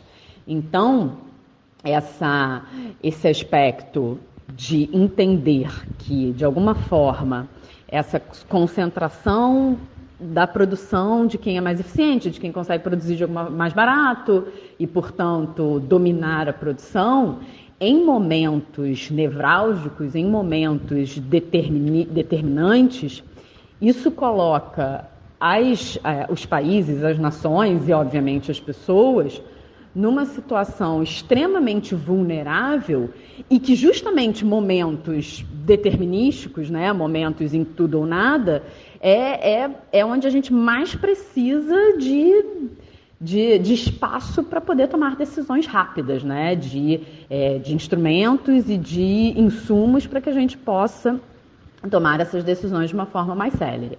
Então, isso do ponto de vista macro, né, do ponto de vista sistêmico, pensar no comércio internacional, da forma como a globalização se impôs, ela traz inequívocos ganhos em termos de eficiência é, e, e, em como isso se transborda no preço, em como isso de alguma forma faz com que a gente tenha mais produtos circulando, mais mercadorias, mas ao mesmo tempo, em termos políticos e economia indissociável da política, e em momentos de crise, traz à tona a vulnerabilidade existente quando você não tem a apropriação desses meios de produção, desse processo produtivo e no limite do processo de tomada de decisão. E a reboque de toda essa análise vem o fato de que, aí voltando no tempo para 2008, quando a gente faz esse retrospecto, o centro do debate da crise que se inicia naquela ocasião é como a classe média é afetada desde o processo de liberalização, que começa ali na década de 1970, 1980, e como ela é atingida sem um retorno é, integral, né, de, em termos de bem-estar, pelo solapamento dos seus empregos, né? Então a gente fez aqui uma série que eu né, comentei, que é uma série que eu reproduzi as análises da, do especial da Folha sobre desigualdade. A cara da desigualdade nos Estados Unidos e na Europa era a população que conseguia, com seus empregos industriais, terem uma boa vida, né, ou pelo menos uma vida suficiente, em que conseguia ter educação, saúde, moradia, mas que ao longo desse processo vai percebendo empobrecimento em que tem que fazer escolhas muito básicas. Né? Assim, escolher entre saúde e educação é uma escolha terrível. Escolher entre saúde moradia é outra escolha terrível. Então, esse grupo que começa a se perceber como perdendo seus empregos, mas não traduzindo para a sua própria vida é, esse retorno a partir dos preços mais baixos, vai formando coro para todos os movimentos políticos que a gente vem assistindo e vai dizendo o seguinte, olha, eu, é, assim, esse modelo ele não chega até mim, né? Eu não consigo, eu não consigo de alguma forma capturar essa, esses benefícios na minha vida pessoal, na minha vida imediata. Então, é, essa, esse, esse panorama que vem sendo observado desde 2008 né, no nível individual e que toma uma escala global e sistêmica a partir tanto da crise da Covid-19 quanto da guerra Ucrânia-Rússia, é, coloca muito uma, uma necessidade, uma urgência de traduzir para as políticas de comércio internacionais, para as políticas tributárias, a ideia de uma fragmentação econômica, uma fragmentação produtiva, em que o foco seja uma produção mais local, em que o foco seja uma produção que coloque autonomia e independência para os produtores. E aí, quando eu falo autonomia e independência, é lato senso, né? É pensar em autonomia e independência produtiva que se traduza em política, em instrumentos de política de alguma forma, né, para não acontecer, por exemplo, o que aconteceu com a Europa e, e a Rússia e o fornecimento de gás.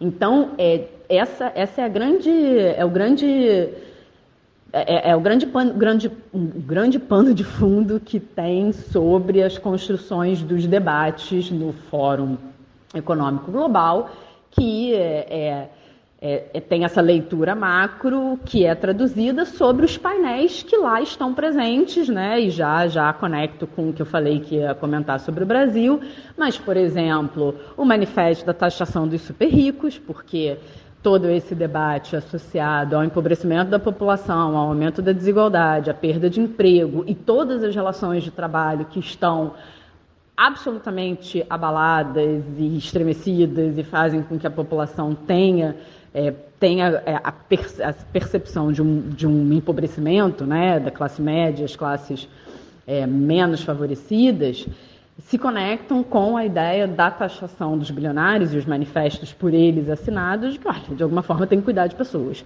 E de alguma forma a gente tem que fazer uma redistribuição de renda.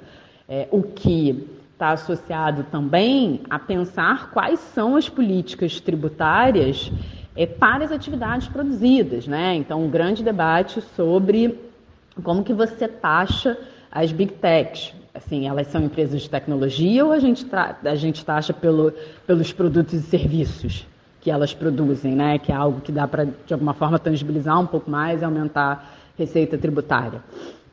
Então, você tem essas discussões né, sobre, é, sobre como, como a gente torna toda essa é, toda essa percepção, todo esse diagnóstico, toda essa análise, todas essas preocupações em ações, ok, entendemos tudo isso, mas como que a gente financia isso tudo, né?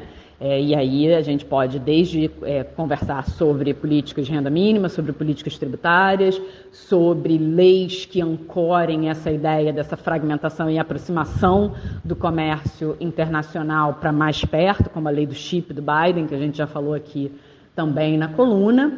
E ao mesmo tempo, assim, uma coisa muito curiosa, né? Ao mesmo tempo que existe essa fragmentação e essa aproximação das nações e do processo produtivo, e como que a gente é, reduz esse escopo, ao mesmo tempo a gente amplia o escopo das políticas sociais e a gente entende que políticas sociais elas são é, é, elas são desenhadas a partir do reconhecimento da multidisciplinariedade que cada indivíduo carrega em si.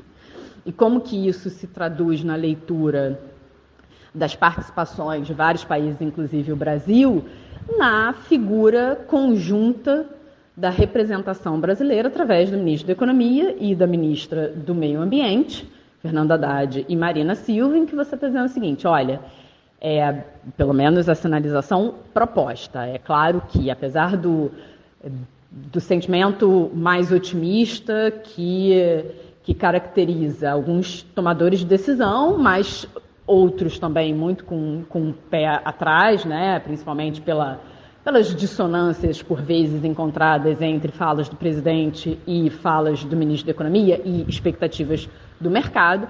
Mas a ideia do Fernando Haddad com a Marina Silva num, no Fórum Econômico é, Mundial representa, de alguma forma, a caracterização de que estamos, de fato, procurando desenvolvimento sustentável, em que responsabilidade fiscal não é desassociada de responsabilidade social, em que é, o meio ambiente deve conversar com a economia e vice-versa, a economia deve conversar com o meio ambiente. Então, de alguma forma, essa, essa, essa, esse holofote, essa luz em vários painéis e, e a representação do Brasil, que obviamente estava sendo muito observado por tudo que aconteceu no ano passado, por tudo que já aconteceu esse ano, essa eleição é tão dividida, né, que dividiu o nosso país, quer dizer, a eleição dividiu o nosso país, a eleição representou a divisão existente no nosso país e, e pelos episódios recentes na invasão é, do, da Praça dos Três Poderes, né, com especial atenção para o que aconteceu com o STF. Então, é, estávamos ali sendo muito vigiados e observados e, apesar da ausência do presidente, né, enfim, questionável em um certo sentido, mas a figura dos dois representa ali uma das principais bandeiras é, defendidas pelo. De, de, mais do que uma bandeira defendida, né? Um compromisso e um, modo, uma tentativa de gestão, uma tentativa de caracterização do governo em que haverá uma associação inequívoca, na verdade, mais do que uma associação, né? assim, uma construção conjunta entre é, políticas econômicas e políticas ambientais, políticas econômicas que conversem e sejam construídas através do meio ambiente, políticas é, ambientais que conversem sejam construídas através da economia. Então, essa circularidade desejada, desejável e que esperamos, obviamente, que seja efetiva. Bom, pessoal, era isso que eu tinha para falar para vocês, né? Assim, é, é um, um, um, fórum extremamente importante, sinalizador, de alguma forma diz para gente um pouco, né, de como, como é a leitura para o ano que virá. E é um prazer voltar, né, à coluna, como eu disse, depois das férias eu também não consegui na semana passada. E como dica, eu quero falar de um livro assim espetacular imperdível. O nome do livro é Elizabeth Finch. Assim, incrível, recomendo muitíssimo e espero que vocês gostem. É isso, pessoal. Uma ótima semana para vocês e até semana que vem. Beijos. Passemos agora para o segundo bloco do Giro de Notícias.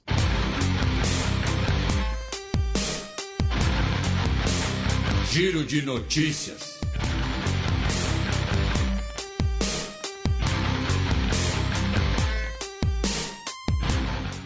Notícia da quarta-feira passada, dia 18 de janeiro. Suprema Corte de Israel determina a saída de ministro de Netanyahu. Não é do Bibi, é do ministro. Isso. é, a Suprema Corte disse que o Ariel Deri ele era ele não pode ser ministro porque ele foi condenado por fraude fiscal. O detalhe é que o Deri, uh, ele já confessou, ele confessou o crime como parte de um acordo judicial para escapar da prisão Ele hoje é ministro das Pastas do Interior e da Saúde e ele é líder do Partido Orto- Ortodoxo Chas.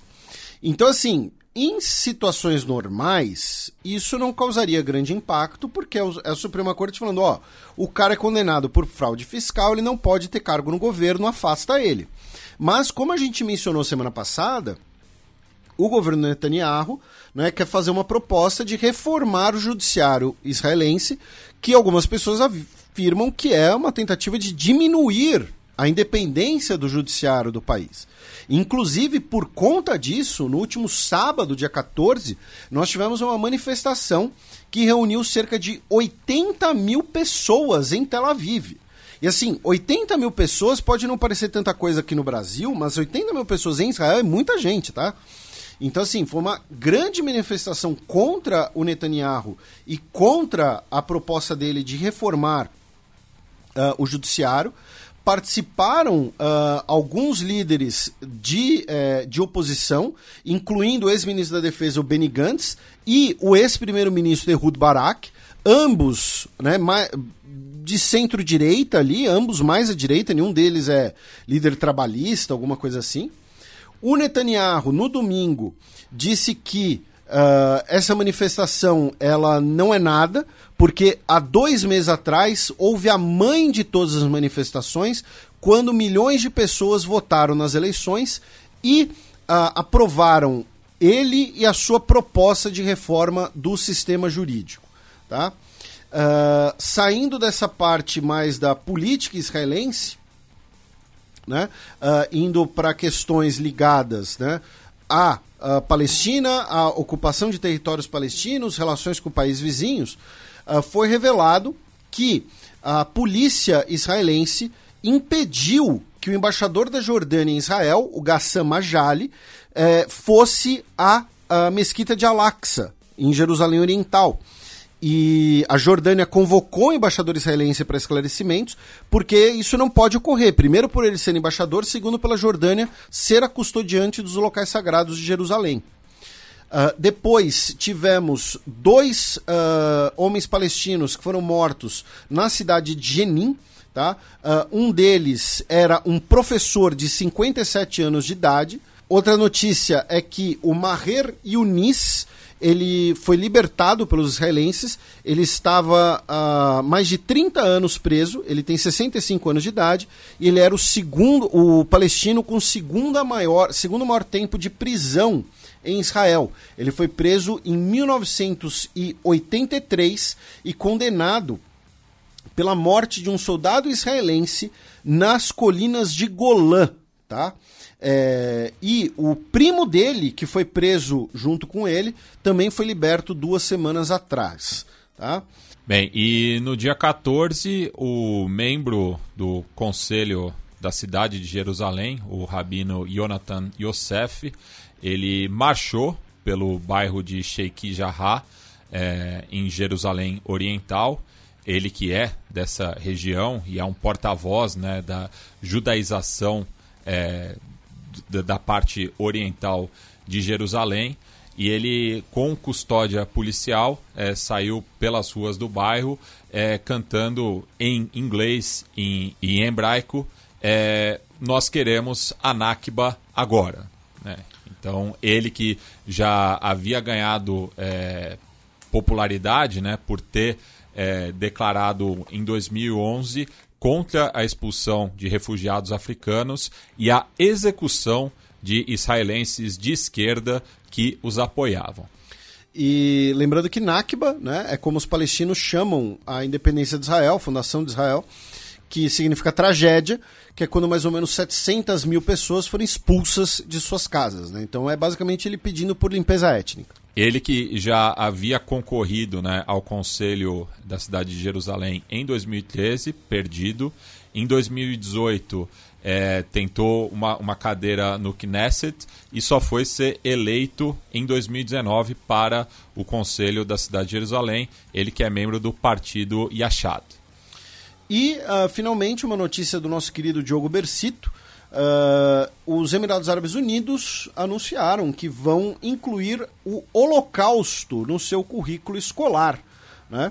É, que é algo relativamente incomum na região e como parte né, dessa aproximação, desse reconhecimento né, dos Emirados Árabes Unidos e Israel. O anúncio foi feito no último dia 5 de janeiro pela Embaixada uh, dos Emirados em Washington.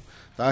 E o Diogo Bercito fez ali um levantamento interessante, uh, ouviu especialistas, né? A gente sempre recomenda o trabalho dele aqui no, no Xadrez Herbal. Então, para quem quiser ler, confere lá a matéria dele. Duas notícias de ontem, quinta-feira, dia 19 de janeiro. Presidente Kazak dissolve o parlamento e convoca eleições para março. Isso vem né, de, um ano depois né, do, do, dos protestos, né, como parte, inclusive, do, do entre aspas, né, uh, uh, aniversário né, do, dos protestos e como parte ali da, da ideia de você uh, renovar supostamente a política kazakh para modernizar né, o país, as leis do país e, e tudo mais. Lembrando que ele foi reeleito recentemente, né, o Tokayev, e uh, essa eleição seria então como parte ali da possibilidade de reforma da Constituição. Ainda na Ásia Central, meu caro Matias, é, três notícias do Afeganistão. Primeiro delas é que a política Mursal Nabizada, que foi integrante da Assembleia Nacional uh, do Afeganistão, ela foi assassinada uh, em sua casa tá? junto com seu irmão e um dos seus seguranças, no último dia 15 de janeiro. Tá? É, foi a primeira, a primeira morte de um ex, de um, um, um ex-integrante do parlamento afegão. Claro que tinha que ser de uma mulher, né? ela que se recusou quando eu digo claro, né, por motivos óbvios, esse é sarcasmo, tá? Ela que se recusou a sair do país, inclusive mesmo depois da, da tomada do Talibã retornar ao poder em agosto de 2021, e infelizmente acabou sendo assassinada. Outra notícia é que o Twitter teve que providenciar para que uh, integrantes do Talibã não pudessem usar o símbolozinho de verificado, já que eles estavam começando a comprar em massa o símbolo de verificado para aumentar o seu alcance na rede social do Elon Musk.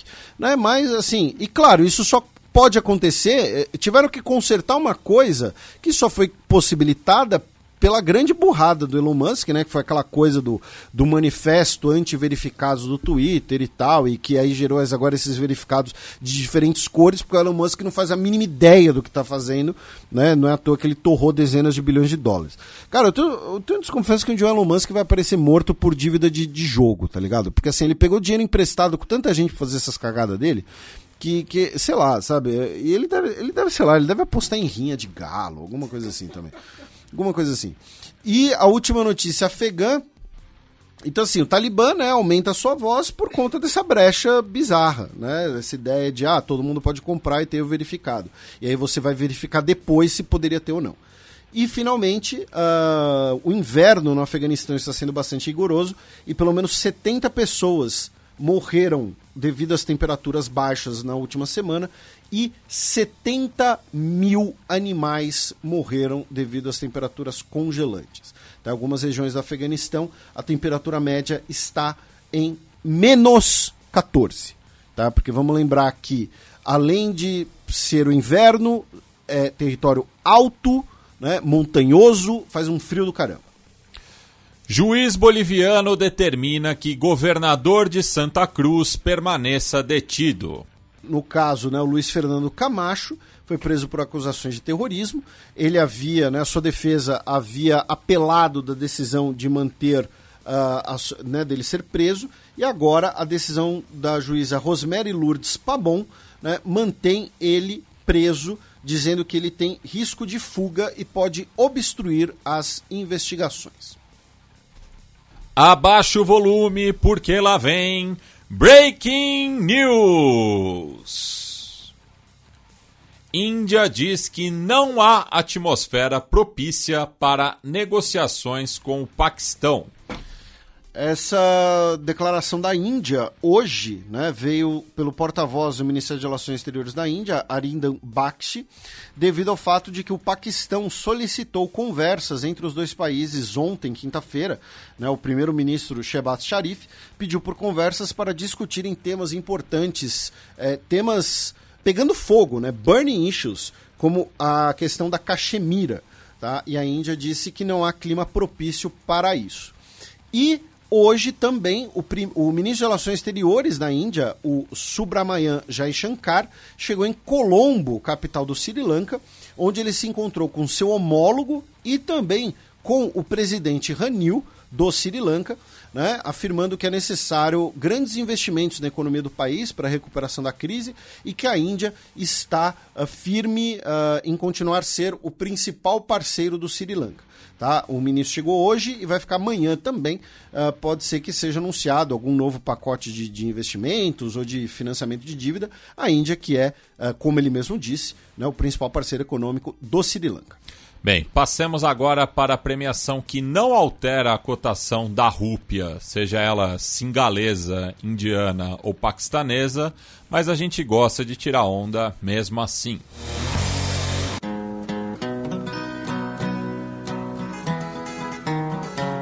Os peões. A bullet from the back of a bush took Medgar Evers' blood. Felipe, e o peão isolado, a gente até é, teve um, um, um pequeno é, debate aqui, né? Se a Jacinda é, seria é, premiada, né? Vamos dizer assim. Mas no caso dela foi por uma questão pessoal, né? Não foi nenhum escândalo político, ao contrário, né, do, do premiado dessa semana. Isso, o peão isolado fica com o ex-presidente vietnamita, o Nguyen Xuan Phuc, que, uh, inclusive eu falo Phuc, mas eu não sei como é que é a pronúncia correta, peço desculpas, é, tá? É P-H-U-C, pode ser Phuc. é, não sei. É. Mas é, então ele leva o peão isolado, né? Porque teve que renunciar devido ao envolvimento com corrupção. Bem, e seguindo a tradição do programa, e o Felipe não queria dar esse prêmio, mas aqui qualquer eleição é válida no xadrez verbal, vai para. Vai para o Gaston Brown, o novo velho premier de Antiga e Barbuda. Eu não questionei a eleição. Ele é o, o, o antigo isso, Premier? Ele, ele, já era Premier e continuou. O antigo? Ah, o antigo, mas ele não tem, ele não é barbudo. É, não, ele tem bigode. Ah, Eu vi bigode. a foto dele, ah, ele tem tá. bigode, mas ele não tem barba, ele não é barbudo. É, não é que eu questionei a eleição dele, é que eu falei, putz, talvez pudesse ter um mais adequado, porque, tipo, o cara recebeu 20 mil votos, sabe? Então, assim, é, mas é isso aí. Então, Gaston Brown, nada pessoal, tá, Gastão? Inclusive, se você quiser colar aí, pode vir. É, o Matias tá louco para conhecer seu país, porque o Matias quer viajar de graça pro Caribe. E então ele leva o peão promovido. Bem, passemos agora para as dicas culturais. So he never thinks straight about the shape that he's in. So it ain't him to blame. He's only a pawn in that game.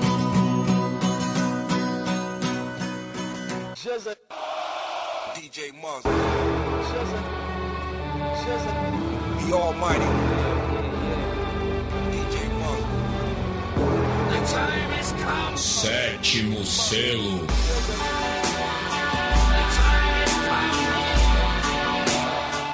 Felipe, qual que é a boa para curtir no feriadão? Uma, bem paulistanocêntrico aqui, né? Não, é, de certo modo é feriadão, porque hoje foi feriado no Rio de Janeiro ah, também. Ah, também. Mas daí já não, não vai pegar a dica, né? Ah, sim. É. Mas o, essa semana, né, faleceu a atriz Gina Lollobrigida, né, que foi uma das principais atrizes uh, italianas ali dos anos 1950 e 1960. Ela faleceu aos 95 anos de idade.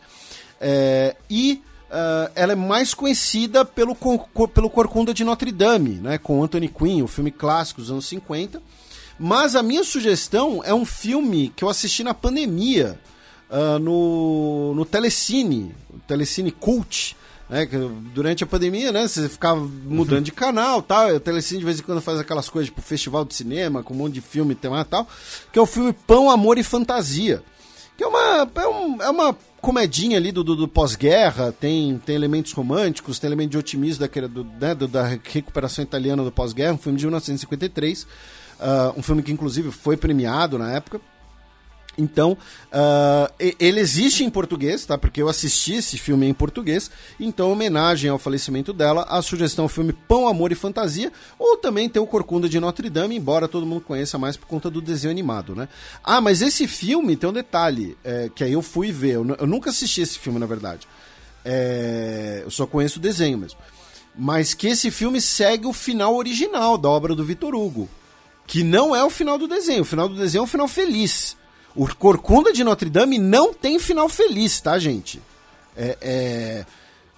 é spoiler se a obra tem mais de 100 anos? O, o Não. Raul disse que não é. Não. Então, assim, Pra mim, mais de 20 já não é. Não é. então, assim, todo mundo morre, viu, gente? Tá? É, é- é basicamente isso. O Corcunda e a Esmeralda morrem, tá? É, então, e o- esse filme segue o final original da obra, então fica a sugestão também. Bem, eu tenho duas dicas, né? O- uma delas, é, eu já citei em algumas oportunidades o canal de YouTube argentino Um Mundo Imenso.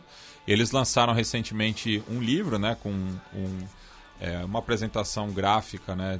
De alguns dos seus primeiros vídeos que fizeram mais sucesso. Eu costumo assistir bastante esse canal com o meu filho Martim, então eu encomendei o livro de um amigo argentino que estava vindo para o Brasil é, pro, até pro Martim começar a ter contato né, com, com outra língua, enfim. Então é um livro muito bacana, bem, bem editado, né? Então, Um Mundo Imenso, Explicações de Lugares Inexplicáveis, enfim, e para quem quiser acompanhar o canal, tem legendas em português, então também não tem é, o- essa barreira idiomática, enfim, é bastante interessante. E ainda falando do YouTube, né, o, o algoritmo do YouTube é, me lançou para uma música do José Gonçalves, né, que é um artista é, sueco, mas de família argentina, né, os pais dele, inclusive, é, é, foram exilados né, para a Suécia. É, ele nasceu dois anos após o golpe cívico-militar de 1976 e que faz parte da trilha sonora é, do filme A Vida Secreta de Walter Mint, que é um remake, né, que foi dirigido e protagonizado pelo Ben Stiller e é um filme muito bacana, assim, né? Um filme, um filme que trata dessa questão da imprensa escrita, né? Principalmente do fotojornalismo, né? Que esteve tanto em, em debate essa semana. Inclusive o, o Champagne faz uma ponta como um, um, um fotorepórter. É um filme que, no roteiro, né, se passa é, na Groenlândia, Islândia e Afeganistão, mas ele foi todo filmado na Islândia, é, com ali com, com questões de produção, enfim. Mas, enfim, tem é, uma fotografia impressionante, uma trilha sonora muito bacana. Um filme para assistir em família também, enfim, bastante leve. é, e desses road movies, assim, é, muito pra cima, né? Então, ele que é uma adaptação é, do filme homônimo, né, como eu disse, de 1947, que por sua vez é, é um conto é, do James Turber. Né? Então, A Vida Secreta de Walter Mitty, que está disponível no serviço de streaming é, da Raposa. É, Felipe, temos recados dos nossos ouvintes, considerações finais. Olha, no programa de hoje a gente tem bastante recado, na verdade. Ah, começar a mandar um abraço pro nosso ouvinte, o Pedro Tolentino, que reside na Austrália. Ele está viajando por Vanuatu e ele fez um vídeo com o John, né? ah, Um, um local. um local, né, dizendo que o que ele conhece do Brasil é Pelé, Ronaldo, Neymar, Xadrez Herbal, Felipe e Matias Pinto. Obviamente o Pedro fez uma brincadeira com ele. Eu até falei, espero que ele tenha levado numa boa. E o Pedro falou que foi ideia dele, porque ele ficou muito animado de saber que repercutem notícias de Vanuatu aqui no Brasil. Né? Então ele fez lá esse vídeo brincadeira, então um abraço pro, um abraço pro Pedro e pro John também. Mandar um abraço pro André e pra Giovana, amigos da minha amiga Mariel Deac, a Mel, que já tinham pedido um abraço aqui, eu tinha esquecido, eles ficaram chateados, então um abraço pro André e pra Giovana. Ah, temos alguns aniversários, né? Tivemos e teremos ah, o nosso querido Felipe Altschuler, nosso uh, ouvinte reside em Israel, um cara que é responsável indiretamente por influenciar muito a trajetória do xadrez herbal. O nosso querido Leandro Okamoto, também conhecido como goleiro da FAO. Cacanha. O, o pai, o pai da Bia. Também. Uh, o nosso querido Lucas Marques de Camargo, também fazendo aniversário hoje, dia 20. Então, um grande abraço para eles. Uh, no caso do Lucas, ele que do Dragões de Garagem, que já apresentou o xadrez herbal uma vez. Durante você... a, minha licença paternidade. Ele que agora é pai também. É. E a e... gente teve o prazer de conhecer a filha dele. Recentemente. Um abraço pra Gabi também, companheira dele. Não, pra, pra ela não. Só pro Lucas e pra bebê. É, e essa semana teremos o aniversário da nossa querida Tupa Guerra, que também já participou que algumas vezes do programa. E é a voz da vinheta do Gambito da Dama. Exatamente, para quem não sabe, é a voz da Tupa Guerra. Uh, também um abraço pra nossa querida Karim Potter, pro, pro, pra Nicole Sene, pro Hector, pra Elizabeth Maria, pro ou pra Jo, Brendo Márcio Cardoso. Um abraço pro Pedro Boteon, que foi uma das várias pessoas que comentou que é, é, eu disse, né? O, quando eu falei que o aquário tinha um quilômetro cúbico de água, era mil metros cúbicos de água. Só que mil metros não é um quilômetro. Então, assim, então eu fiquei nada. Mas enfim, é isso. Então, mas assim, é mil metros cúbicos, porque se fosse um quilômetro cúbico, era água assim, teria inundado a Alemanha inteira. Né? Uh, um abraço pro Hugo pro ou pra Berlim, uh, pro nosso querido Heitor Loureiro, uh, pro Edgar Ribeiro, que recomendou a série documental O Negro no Futebol Brasileiro, né, quando a gente falou do Pelé. Um abraço pro Marlon Facina, que pediu um abraço pro amigo historiador e formando em direito dele, o Guilherme Tortelli, que apresentou o xadrez herói para ele em 2018 e hoje mora em Lisboa. E o Marlon disse que eles têm um bingo na casa dele, que toda vez que eu comentar que o Matias foi a primeira pessoa a falar que o Castilho poderia vencer as eleições do Peru, eles bebem alguma coisa. Mas é verdade, apenas estou dando os méritos. Eu espero é. que seja um trago de pisco. Um abraço pro Guido, pro Mário Gonçalves, pro Luthier Costa, uh, pro Lucas, né, que fez um comentário bastante extenso sobre as terras raras. O Guido perguntou sobre o general William Scaliman, que está nos Estados Unidos, se não vai ter extradição nem nada.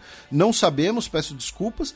Uh, o Augusto comentou assim: não existem terroristas no Afeganistão, não, né? Só tem pessoas inocentes que nunca fizeram nada. Eu acredito que ele está se referindo a isso por conta da notícia do, entre aspas, príncipe Harry.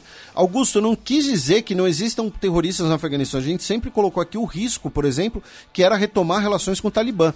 A questão é você se vangloriar disso e falar de matar pessoas como quem fala de pisar numa formiga. É só isso. Tá? Eu não estou dizendo que não existam terroristas no Afeganistão, que o Talibã não deveria enfrentar uma reação armada. Não é isso que eu estava falando. Tá? Uh, e também um abraço para o Rafael Botelho Pereira, que pediu indicações de podcasts semelhantes ao xadrez herbal em língua inglesa ou espanhola. Olha, eu não consumo podcasts em outros idiomas e igual xadrez herbal não existe nenhum. Mas fica aqui a recomendação do Elilo, que já citei várias vezes também, que é uma produção da Rádio Ambulante, por sua vez é da NPR, com a Vice. Né? Então, é essa minha recomendação sempre que perguntam sobre podcasts em espanhol. Eu acho que é um bom ponto de partida, até porque eles depois colocam é, no site a, a transcrição. Então, para caso você perca algum termo, enfim, tá, você pode ler então tem esse recurso. É, aproveitar aqui e mandar um abraço para o Marcos Passarella, torcedor do Platense, que disse que eu estava elegante na última gravação. Ele que mandou saudações calamares e perguntou né, por que é, o Felipe inverte o nome do japonês dizendo o sobrenome deles antes, o que foi respondido pelo Daniel das Neves Espirula lá no site da Central 3. Felipe, é, deixo a música de encerramento para ti, né? Essa semana, é, infelizmente, veio a falecer o David Crosby, né? Ele que é, é um dos fundadores do, da banda de folk The Birds. Depois teve o, o projeto Crosby, Steel e Nash, que depois teve a adição do Neil Young. É, então você acabou escolhendo a canção de encerramento. Então deixo para você. É, eu não sou um grande conhecedor da obra do David Crosby. Eu conhecia, né, claro, é, conhecia ele, já tinha visto um documentário sobre o Cro Crosby, Still Nash. Ele que é uma figura bastante é, marcante, né? Isso, e, e ele usou muitas coisas também na sua vida. E, e, a gente vai fechar o programa com Almost Cut My Hair, quase cortei o cabelo. Uh, uh, a escolha dessa música é por três motivos. Primeiro, foi uma das músicas tocadas quando eles foram imortalizados no Hall da Fama do Rock and Roll. E das músicas que eles tocaram, foi uma das duas músicas compostas pelo David Crosby. Aí o, o segundo critério foi que das duas músicas compostas, essa foi um single que teve muita popularidade. E terceiro, é uma música que é um, uma espécie de símbolo. Símbolo não, né? Mas dialoga muito com o movimento hippie, da qual David Crosby fez parte. Né, que a música é tipo, a música é justamente sobre isso, sobre o hippie cortar ou não o cabelo, e aí procurar um emprego. Virar yuppie. É, ou ele deixa o cabelo grande e tal, e continua hippie. Então é uma música que dialoga com o movimento que ele simbolizou, né? Então acho que acaba sendo encaixando bem Almost Cut My Hair. I will now proceed to entangle the entire area.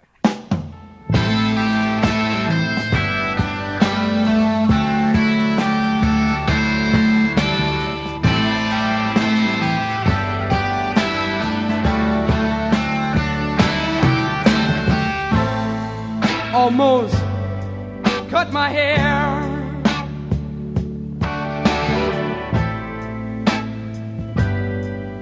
It happened just the other day. It's getting kind of long. I could have said it wasn't my way. But I didn't, and I wonder why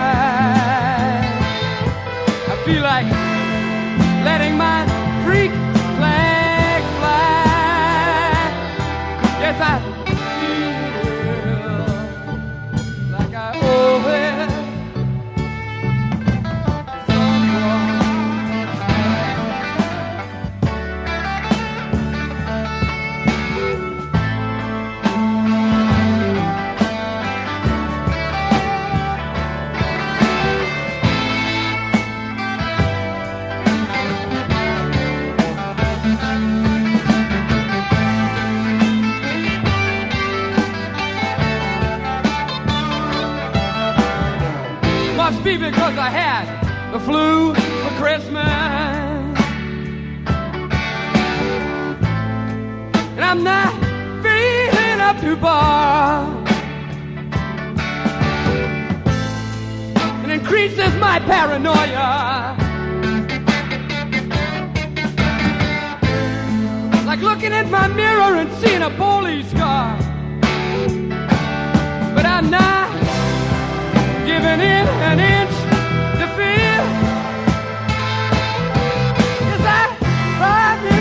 sir.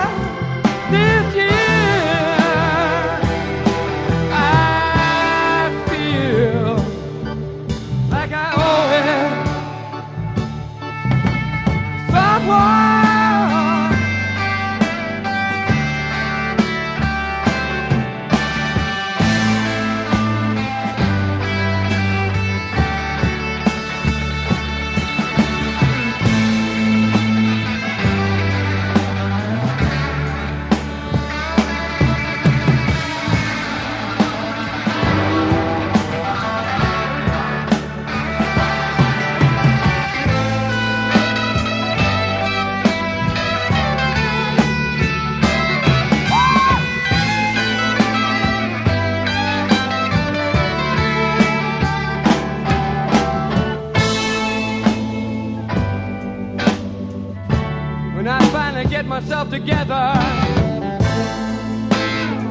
I'm going to get down in that sunny southern weather.